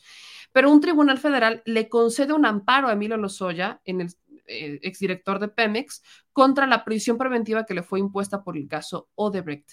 Dicha resolución no ordena, y lo digo claramente, no ordena la inmediata liberación de Lozoya, debe de estudiarse el caso y emitirse un nuevo pronunciamiento de su situación jurídica, pero sí abre una posibilidad de que Lozoya, con una nueva determinación, pueda llevar su proceso fuera de prisión. Es algo similar a lo que le pasó a Rosario Robles, para que me entiendan. Recordarán cómo Rosario Robles buscó 20.500 amparos y dentro de estos 20.500 amparos este, había uno que, bueno, fueron varios que la sometieron a una revisión de la medida cautelar. Bueno, es exactamente lo que está pasando con los Lozoya. Están recurriendo a un proceso similar para que se revise la medida cautelar y entonces se le pueda poner en libertad. ¿Cuáles son las diferencias con el caso Lozoya y el caso Rosario Robles? Que los delitos por los cuales se están procesando a Lozoya, sí algunos ameritan prisión este, preventiva de oficio, porque estamos hablando de delitos en donde ya a Emilio se le está imputando la vaya, todo, todo, eh, se le está imputando el carro completo del caso Odebrecht y agronitrogenados, ya que nunca pudo aportar información adicional para comprobar que las personas a las que había denunciado habían estado involucradas. Entonces, como no se avanzó con eso, la fiscalía ya propuso írsele con todo a Emilio Lozoya, lo cual pues ya es mucho más complicado, no solamente son delitos por haber participado, sino que estamos hablando de actos de corrupción vinculados a la constructora brasileña particularmente el caso Odebrecht, por 10.5 millones de dólares. Ahora, según Lozoya, dijo la fiscalía que se destinaron los sobornos a legisladores que avalaban la reforma energética en 2013, pero no se ha avanzado con eso. Ahí tienen solamente a un legislador, Jorge Luis Lavalle Mauri, encerrado, nada más está en proceso Ricardo Anaya, pero nada más de todos los legisladores que habrían recibido esos 10.5 millones de dólares que según los no se quedó y que entregaron a modo de soborno a estos legisladores del PAN y algunos del PRI. Entonces, Nunca pudo aportar esa información, los delitos completos se le están imputando directamente a él y es por eso que resulta más complejo que pudieran retirarle la, medida cautelar. Ahora, Lozoya ya tuvo un criterio de oportunidad, Lozoya ya estuvo afuera un tiempo y eso quiere decir que Emilio Lozoya, pues siendo completamente honestos, sí existe un riesgo de fuga, ¿por qué lo regresan? ¿Por qué le quitan el criterio de oportunidad y lo vuelven a meter al bote? Sencillo, porque el señor no había declarado completamente todas sus propiedades y sus bienes. Entonces, la unidad de inteligencia financiera encuentra que tenía una cuentita offshore con unos cuantos millones de euros y por eso, pues justifican que se le reotorgara la prisión preventiva de oficio mientras incurrían en la investigación del caso Odebrecht y agronitrogenados, porque pues sí existía un riesgo de fuga. Así que esa es la diferencia con el caso de Rosario Robles. El caso de Rosario Robles, por el delito en el que la imputaban, pues sí ameritaba que estuviera, no estuviera presa, pero pues al menos Emilio Lozoya va a estar un poquito más complicado. Insisto, no quiere decir que ya lo vayan a liberar, solamente que se va a someter a revisión esta, este, pues esta medida cautelar. Ahora, hablando de liberados, también es importante que sepan, hablando de prisiones, Netzaí Sandoval, este titular de la Defensoría Pública Federal, informa sobre otra liberación, esto bajo el manto Saldívar, recordarán que así salió Rosario Robles, pero también ya han salido tres personas. Y aquí tenemos el caso de Alicia, que es madre soltera de una bebé, un bebé de tres años que vive con ella en prisión. Los pequeños, los niños, pueden vivir con las mujeres dentro de Santa Marta Catito, dentro de los pinales, hasta los seis años.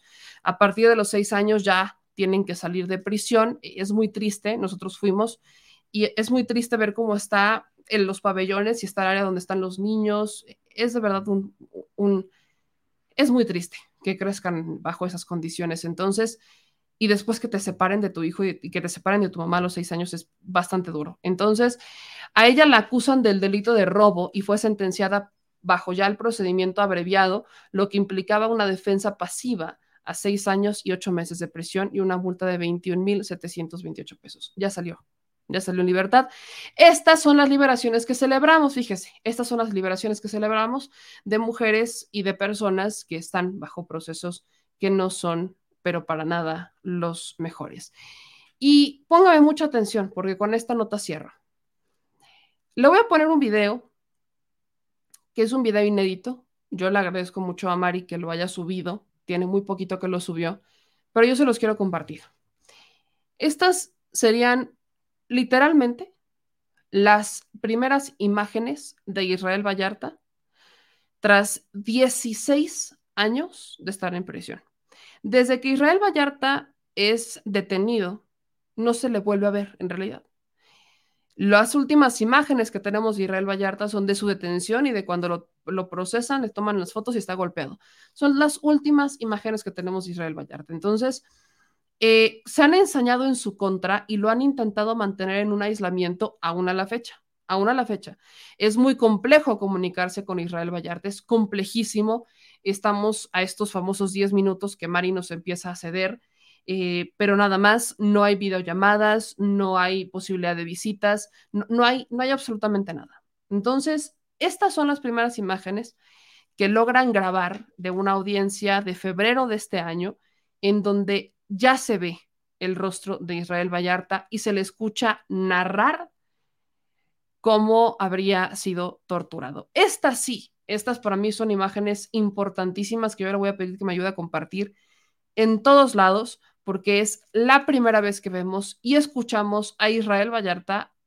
eh, Vaya, no es en viva voz, sino que es a través del monitor, están en una audiencia, pero es la primera vez, primera, primera, primera vez que podemos ver a Israel Vallarta. Así que escuche usted y vea estas imágenes inéditas que sube Mari Vallarta a redes sociales y que rescatamos y que le agradezco mucho que nos permitiera utilizar. Vea esto. Cuando me torturaron, que me tuvieron 24 horas de tortura, me querían romper la espalda, me subieron encima, me, me patearon, todo. entonces, no sé si saben ustedes, platicó Mari, que me tardé dos meses en poder caminar después de que me, Después, sí. me dieron tres meses de arraigo, Sí. pero solo para que no, mis huesos se dieran cuenta cómo estaba yo de golpeado. Claro.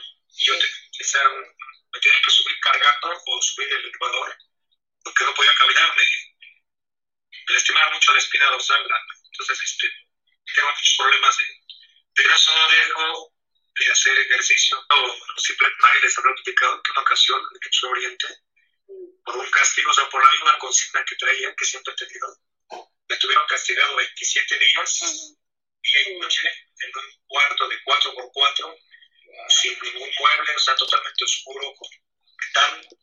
El agua no tenía drenaje, no había este, taza de baño, y donde estaba la taza de baño era el agujero, y de ahí salía el agua del drenaje y me llegaba a los tobillos, no había donde sentar.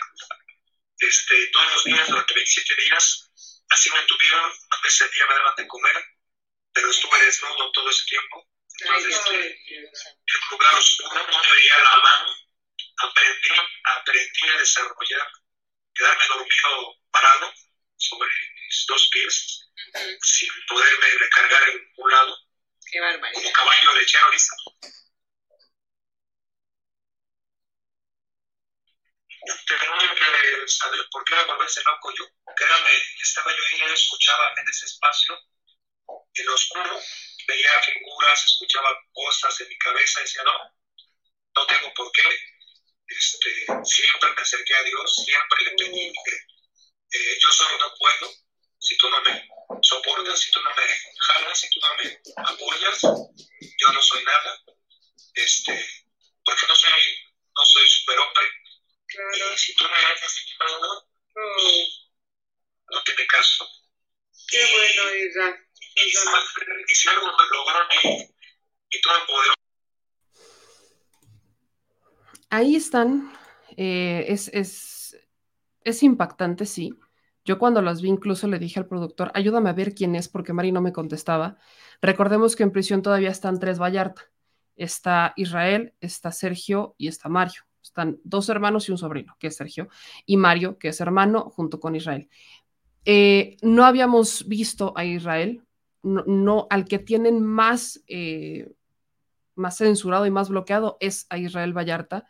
Entonces, eh, ¿qué pasó en esta audiencia? Que normalmente no es normal, no es normal que lo que se, que se le pueda ver en imagen.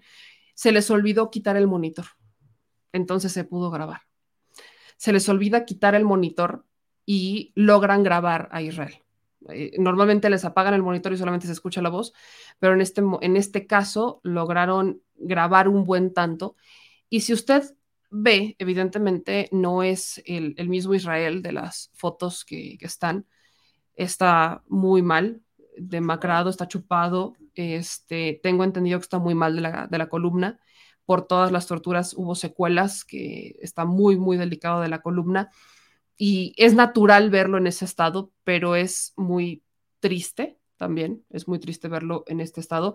Le voy a poner esta, esta, foto, porque sí tenemos una foto del Israel que, que entra a prisión, ¿no? Eh, evidentemente cuando entra, entra golpeado, pero este era, este era el Israel antes de prisión.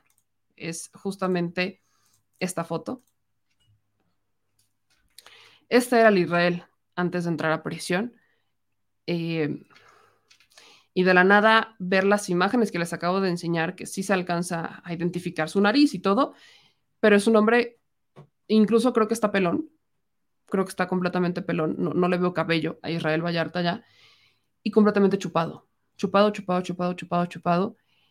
Hay muchas personas que insisten en preguntar que si Israel es secuestrador o no.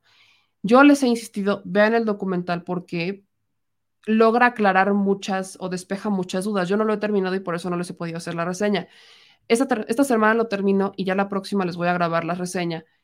Pero para aquellos que no tienen Netflix y que quizás quieren conocer un poquito más, para poderles explicar lo que, lo que ha quedado un poco en el aire. Israel en ninguna de sus declaraciones, en ninguna, ¿eh? ninguna de las declaraciones, con todas las torturas, acepta que él secuestra a alguien, en ninguna.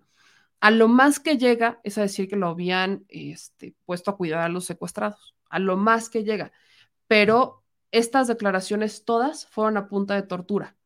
Todas las declaraciones fueron a punta de tortura. Todas las personas que vincularon fueron a punta de tortura. Una persona muere en prisión, torturada, y esta persona, que es Orozco, David Orozco, termina implicando a todos los hermanos, a todos los Vallarta, diciendo que todos eran la banda de los secuestradores y en las declaraciones se aprecia perfectamente cómo no sabe ni lo que está diciendo. Es algo que se ve, que se identifica, que, que, se percibe de primera manera, de primer modo, vaya, no, hay modo de decir que, es, que Orozco sabía qué es lo que estaba pasando. Y no hay manera, no hay porque estaba siendo torturado, lo estaban obligando a leer y ni siquiera era co coherente lo que estaba leyendo para implicarlos. Pero recordemos que bajo el sistema penal pasado son, solamente requerían el testimonio y de ahí que entraran con las torturas para que se declararan culpables y entonces las autoridades de seguridad se pudieran colgar las medallas. Eh, este es el problema. Ese es el problema, por eso Israel ha estado apelando muchísimo a que se le declare o a que se le retiren los cargos por insuficiencia de pruebas o a que se le dicte la inocencia. Él ha estado durante 15 años presentando varios elementos para decir que él es inocente, pero pues vaya, definitivamente estas imágenes son, son bastante fuertes, el verlo así. Eh, yo cuando las vi dije, las tenemos que compartir para que vean lo que hace la prisión. Algunas personas quizás no lo, no lo logran ver y esta es la imagen de lo que hacen 16 años de prisión. Esta es la imagen literal de lo que te hacen 16 años de prisión. Y que no te rindas. Está el caso también de Manuel Valdovinos, que también lo hemos entrevistado. 21 años en prisión, por supuesto que te cambian la vida. Por supuesto que te cambian la vida. Entonces, sí quería que ustedes vieran estas imágenes para que para que al menos eh, pues le demos esta máxima difusión a todo, absolutamente todo. Hemos platicado muchas veces con Israel, hemos platicado por teléfono con él, hemos grabado estas entrevistas, hemos pasado audios de Israel en la mañanera y lo seguiremos haciendo porque yo sí soy de las creyentes de que cada vez está más cerca su liberación y no una simple excarcelación, sino una liberación en donde se le haga justicia, no como el caso de Florence, que Florence eh, salió bajo una excarcelación, y quedó la duda de si era culpable o inocente. Israel está apelando a que sí se, este, a que por fin se haga justicia y que se le reconozca como un hombre inocente. Esta es la diferencia. Ahí radica la diferencia. Yo les he puesto sobre la mesa muchas veces que si él realmente fuera culpable, hubiera tomado la primera oportunidad que tuvo para salir excarcelado, que fue bajo el criterio de Florence Cassés, que se le propuso desde la Secretaría de Gobernación encabezada por Olga Sánchez Cordero. Si él hubiera, si él, si él hubiera sido un hombre culpable, hubiera agarrado esa, esa puerta, la hubiera tomado y hubiera salido excarcelado. Porque a un hombre culpable lo último que le interesa, lo último que le interesa es, teniendo una oportunidad como esa enfrente, es el que dirán, no le interesa. Lo único que quiere salir es, es salir de prisión. Así que esa es esa es la, dinámica, esa es la diferencia que existe con muchos otros casos y ahí lo tienen, ahí, ahí ustedes lo tienen. Eh, insisto, él, todas sus declaraciones fueron bajo tortura, lo obligaron a decir, lo involucraron, lo obligaron a involucrarse en los secuestros. De alguna manera, él intentó no hacerlo para que no le funcionara en contra, pero no ha sido posible no ha sido posible que salga de prisión, así que seguiremos presionando. Y yo insistiría muchísimo, vean, infórmense, no quieren ver el documental, lean los libros, lean N cantidad de libros que existen para que ustedes se generen un criterio propio, porque hay muchas personas que no es que él es un este, secuestrador, él es culpable.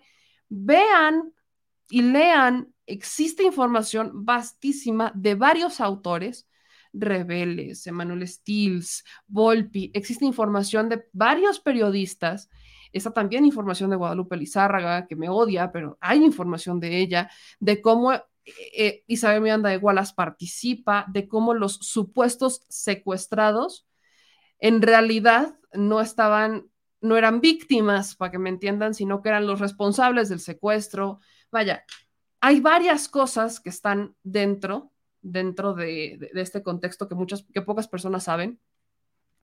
El que supuestamente, ¿cómo se llama? El, este, Eleazar, creo, Elizondo, un, uno de los secuestrados, de los supuestamente liberados en el rancho de las Chinitas, había dicho que le habían inyectado algo en el dedo, ¿no? Que se lo iban a cortar.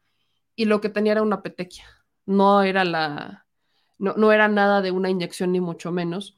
Y lo que se sabe es que el papá de este personaje sí se dedicaba a los secuestros. Y que lo que quiere hacer este joven es eh, presionar a su papá para que suelte el dinero, pero cuando su papá se entera, de lo que estaba haciendo y que se había autosecuestrado, lo abandona. Y estamos hablando de uno de, los, de las presuntas víctimas de Israel Vallarta, de los presuntos liberados en el rancho Las Chinitas. Nada más para que usted vea de qué estamos hablando. Estamos hablando de personas que ni siquiera, al menos este en particular, este en particular, no fue secuestrado, se autosecuestró. Su papá era secuestrador, eso también está documentado. Cuando su papá lo abandona, cuando su papá se da cuenta de lo que está haciendo, no reacciona, no entrega la lana, ni mucho menos. Y entonces simplemente él decide pues presionar y todo y hacerse una víctima y, jamás funcionó el tema de la víctima. Nunca hubo pruebas de que le inyectaran algo para quitarle este el dedo ni mucho menos. Y vaya, prueba contundente.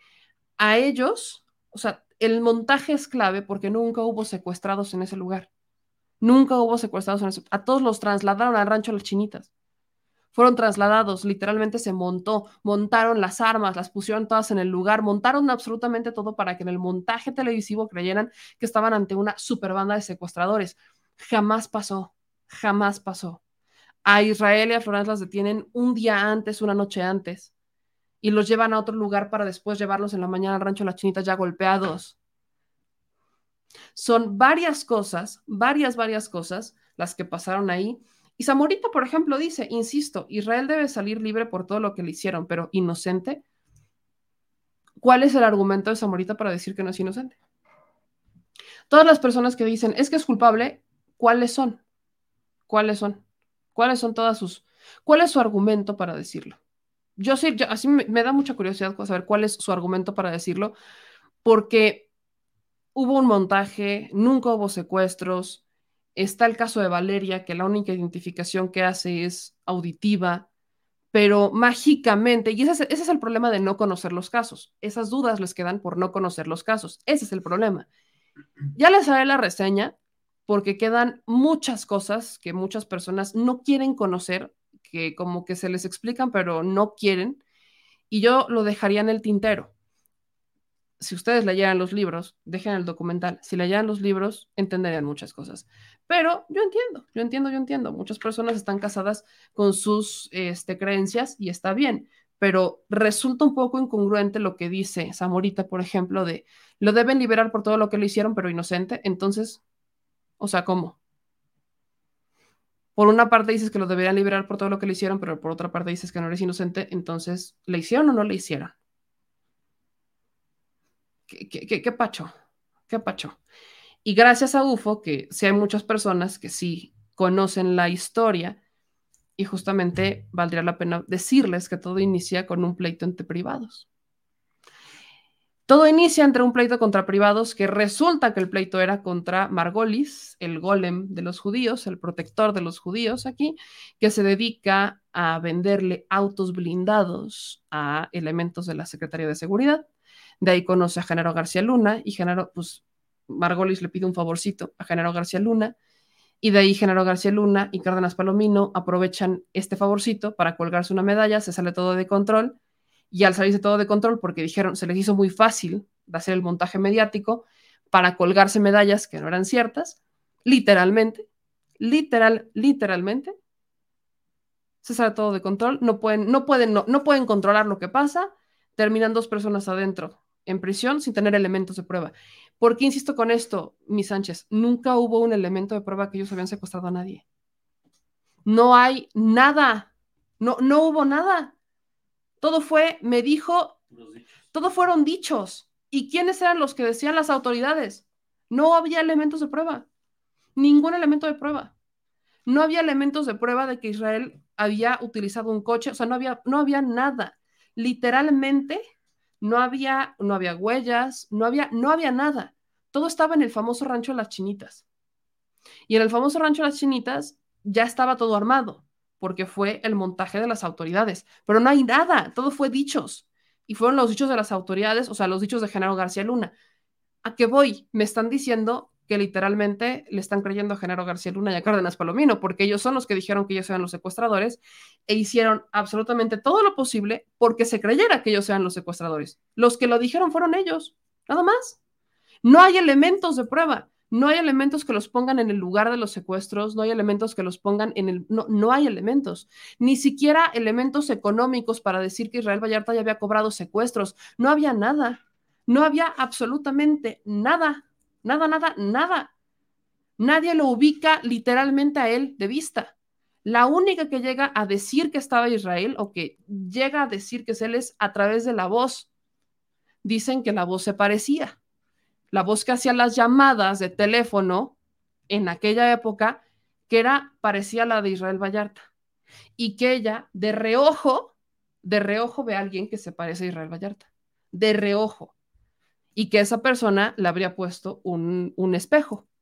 O sea, que esa persona es la que le instaló un espejo. Dijo de reojo. Literalmente son dichos, nunca lo ven formalmente de frente, nunca lo escuchan realmente, jamás, jamás lo escuchan, nunca lo escuchan.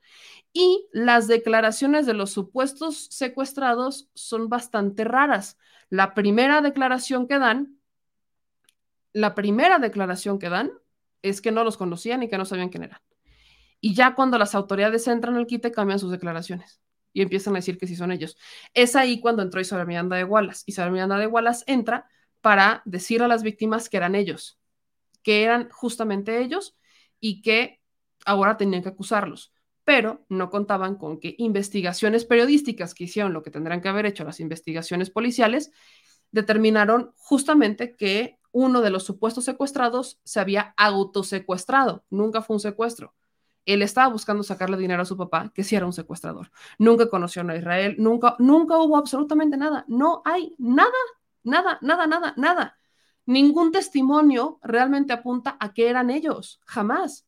Es más, los testimonios que dan las víctimas apuntaban a Florence, que era una güera, pero eh, Florence no era güera, es pelirroja y según uno de ellos, que le había intentado inyectar algo, que le había inyectado algo en el dedo porque se lo iban a cortar, y resultaba que la supuesta herida de inyección no era una herida de inyección, sino que era una petequia.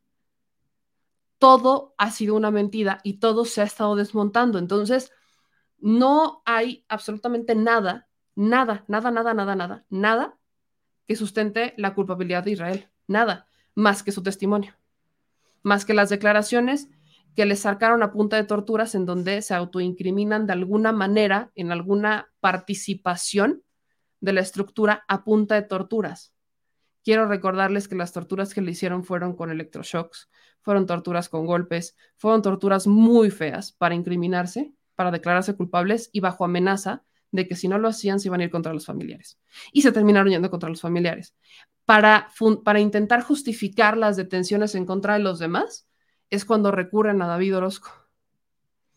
Y él es el que termina incriminando a todos y él muere en prisión y él pide disculpas desde prisión. Es, o sea, es a lo que quiero llegar. Todo inicia como un pleito entre privados que le pide un judío a, este, a García Luna un favorcito para meterle un calambre a una persona que pues le debía unos coches. Todo empezó por eso. Todo empieza por eso, literalmente. Y luego no contaban con la malicia de Genaro García Luna.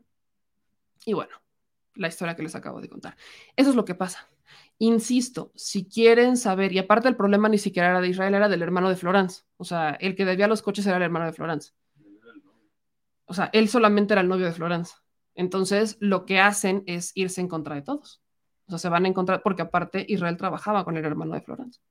Tenían negocios en común con el hermano de Florence, buscaban meterle un calambre al hermano, este, al hermano de Florence, buscaban meterle un calambre a través de la hermana y pues terminaron ensañándose con todos. Eso es lo que pasó. Por eso he insistido mucho con el tema. No hay elementos de culpabilidad aquí, solamente hay un sistema penal pasado, hay poder, hay manos poderosas detrás de todo esto, hay un personaje como Felipe Calderón que no los quería dejar salir, que nunca defendió ni siquiera la presunción de inocencia porque él quería legitimar su administración. Vaya, son varias cosas que entran en un factor. Un periodista que quiso sacar rating y que quiso coronarse como el rey de los montajes muchos años después, pero que en su momento quiso coronarse como el rey de las exclusivas, que fue Loret de Mola. Vaya, varias cosas pasaron en momentos bastante cruciales en donde detonaron los secuestros que casualmente también estaban relacionados con Genaro García Luna. Entonces, sí, tristemente han pasado muchos años y los años pasan factura. Insisto, conozcan más del caso, generen su criterio propio y yo, mi argumento más sólido con todo esto es, si él fuera una persona culpable, yo hubiera optado por la excarcelación hace muchos años, justamente por la tortura. Porque gracias a la tortura, él ya pudo haber salido excarcelado hace muchos años pero está luchando por salir bajo inocencia. Y ese es un proceso judicial que tiene que ocurrir dos cosas. O la fiscalía se desiste por no encontrar elementos de prueba, o llegan al proceso de sentencia y lo declaran inocente.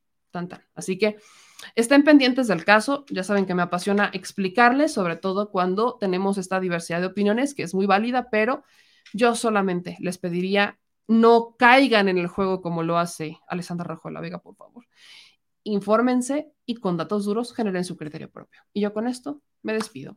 Yo les mando un abrazo a todas y a todos ustedes. Muchas gracias por siempre estar en este espacio. Al señor productor, que gracias, señor productor, que andaba hoy en modo TikTok. ¿Qué estabas viendo en TikTok? De tus novias. ¿Tú piensas cuáles novias? Es hasta acá se escuchó, señor productor. Hasta acá se escuchó. Pues es que se escuchó, señor productor. ¿Cuáles novias? Pues es que se escuchó. tengo tiempo para mí. ¿A poco? Disculpen las preguntas, pero es que el señor productor está así. ¿Cómo estoy? Si vieron ustedes la carita, sí. Ya nada más lo veo uno está así. Y nada más habla, señor productor, le hace uno así. Traigo. ¿Traes qué? tra- Traigo ya. ¿Traes qué? Traigo ¿Traes qué? kilómetros. ¿Traes qué? Traigo kilómetros de sueño. Es que se fue, se fue, se fue, voló, voló y regresó y regresó y voló y voló y regresó. Anda, anda, haciendo, tra- anda trabajando, señor. Hoy sí anda trabajando, fíjese. En dos días estuve de lado a lado del país. Sí, voló, voló y voló y voló. No se les olvide que aparte, hab- hablando de volar, vamos a estar en Los Ángeles este 24 de septiembre, así que para que no me regañe mi querido Aarón, este 24 de septiembre vamos a estar en Los Ángeles. Nos vemos mañana en el detrás de la mañanera. Mañana, mañana sí hay detrás de la mañanera. Yo le mando un abrazo muy grande y pues se conmemora este jueves 8 de septiembre el Día Internacional de los Periodistas y el Día Internacional del Analfabetismo. Así que estén pendientes, les mando un abrazo gigante. Gracias, señor productor. Vámonos a dormir. ¿Cuál? Tenemos que trabajar. Estos ojitos de cansancio es porque estamos actualizando el nuevo portal. Vayan a visitar el nuevo portal, por cierto. Vayan a visitar el nuevo portal que de verdad nos está, nos está costando mucho. Estamos actualizando, estamos haciendo cosas bien chidas. Entonces, estos ojitos de cansancio es porque estamos trabajando en el nuevo portal. Así que gracias a ustedes, les mando un beso y un abrazo, un apapacho a todos. Y gracias por el apoyo que siempre nos dan. ¿Algo que decir, señor productor? No, dije algo que decir, no mandar beso. Hasta mañana. Pero dilo fuerte. Hasta mañana. Ya se durmió, ya valió cacahuate. Le mando un abrazo, cuídese mucho. Dice, ya cambió de nombre el productor a Calandria. No, hombre, el productor se llama Morfeo. Hoy se llama Morfeo el señor productor, pero bueno. Le mando un abrazo, cuídese mucho. Adiós. No, si quieres faltan tres minutos para los 3.30. Ay, mira, tenemos mucha información que dar, fíjate. Este, nada más por no fallar, si quieres les ponemos el video de mi querido Cesarito Ándale. hablando de la militarización. No sabes que lo voy a dejar más para mañana, si aquí no es como tú quieras. Adiós.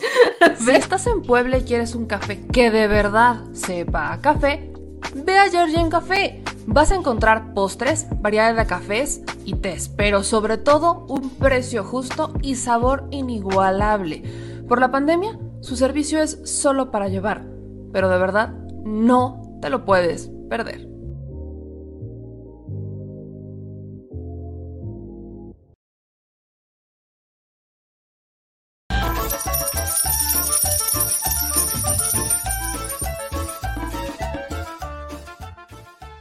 Al Chile. Recuerda que una forma de apoyar nuestro proyecto e impulsarnos a generar más y mejor contenido es a través de los superchats en nuestras transmisiones en vivo. Solo tienes que dirigirte al recuadro donde escribes mensajes, darle clic al símbolo de moneda, colocar los datos de tu tarjeta bancaria, el monto a donar y de forma inmediata se verá reflejado en un recuadro de color con el mensaje de tu preferencia. Otra manera, por si no nos alcanzas a ver en vivo, es ir a la descripción de nuestro video de YouTube, darle clic a la liga de PayPal y repetir el proceso como en los superchats. Ese recurso llegará directo a nuestra cuenta bancaria. En Facebook también puedes apoyarnos de forma mensual. En el inicio de nuestra página encontrarás el botón Quiero colaborar. Ahí podrás adquirir una membresía que nos impulsará a seguir combatiendo la infodemia desde esta plataforma. Y si eres de los que no confía en la tecnología, puedes hacer un depósito o transferencia a nuestro número de tarjeta Banamex, desde cualquier establecimiento, banco y hasta tu aplicación móvil. Anótalo. El número es 4766-8415-9203-0897. Recuerda, esto es completamente voluntario. Y es una forma de apoyar e involucrarte más con este proyecto independiente. Hazlo tuyo y comparte.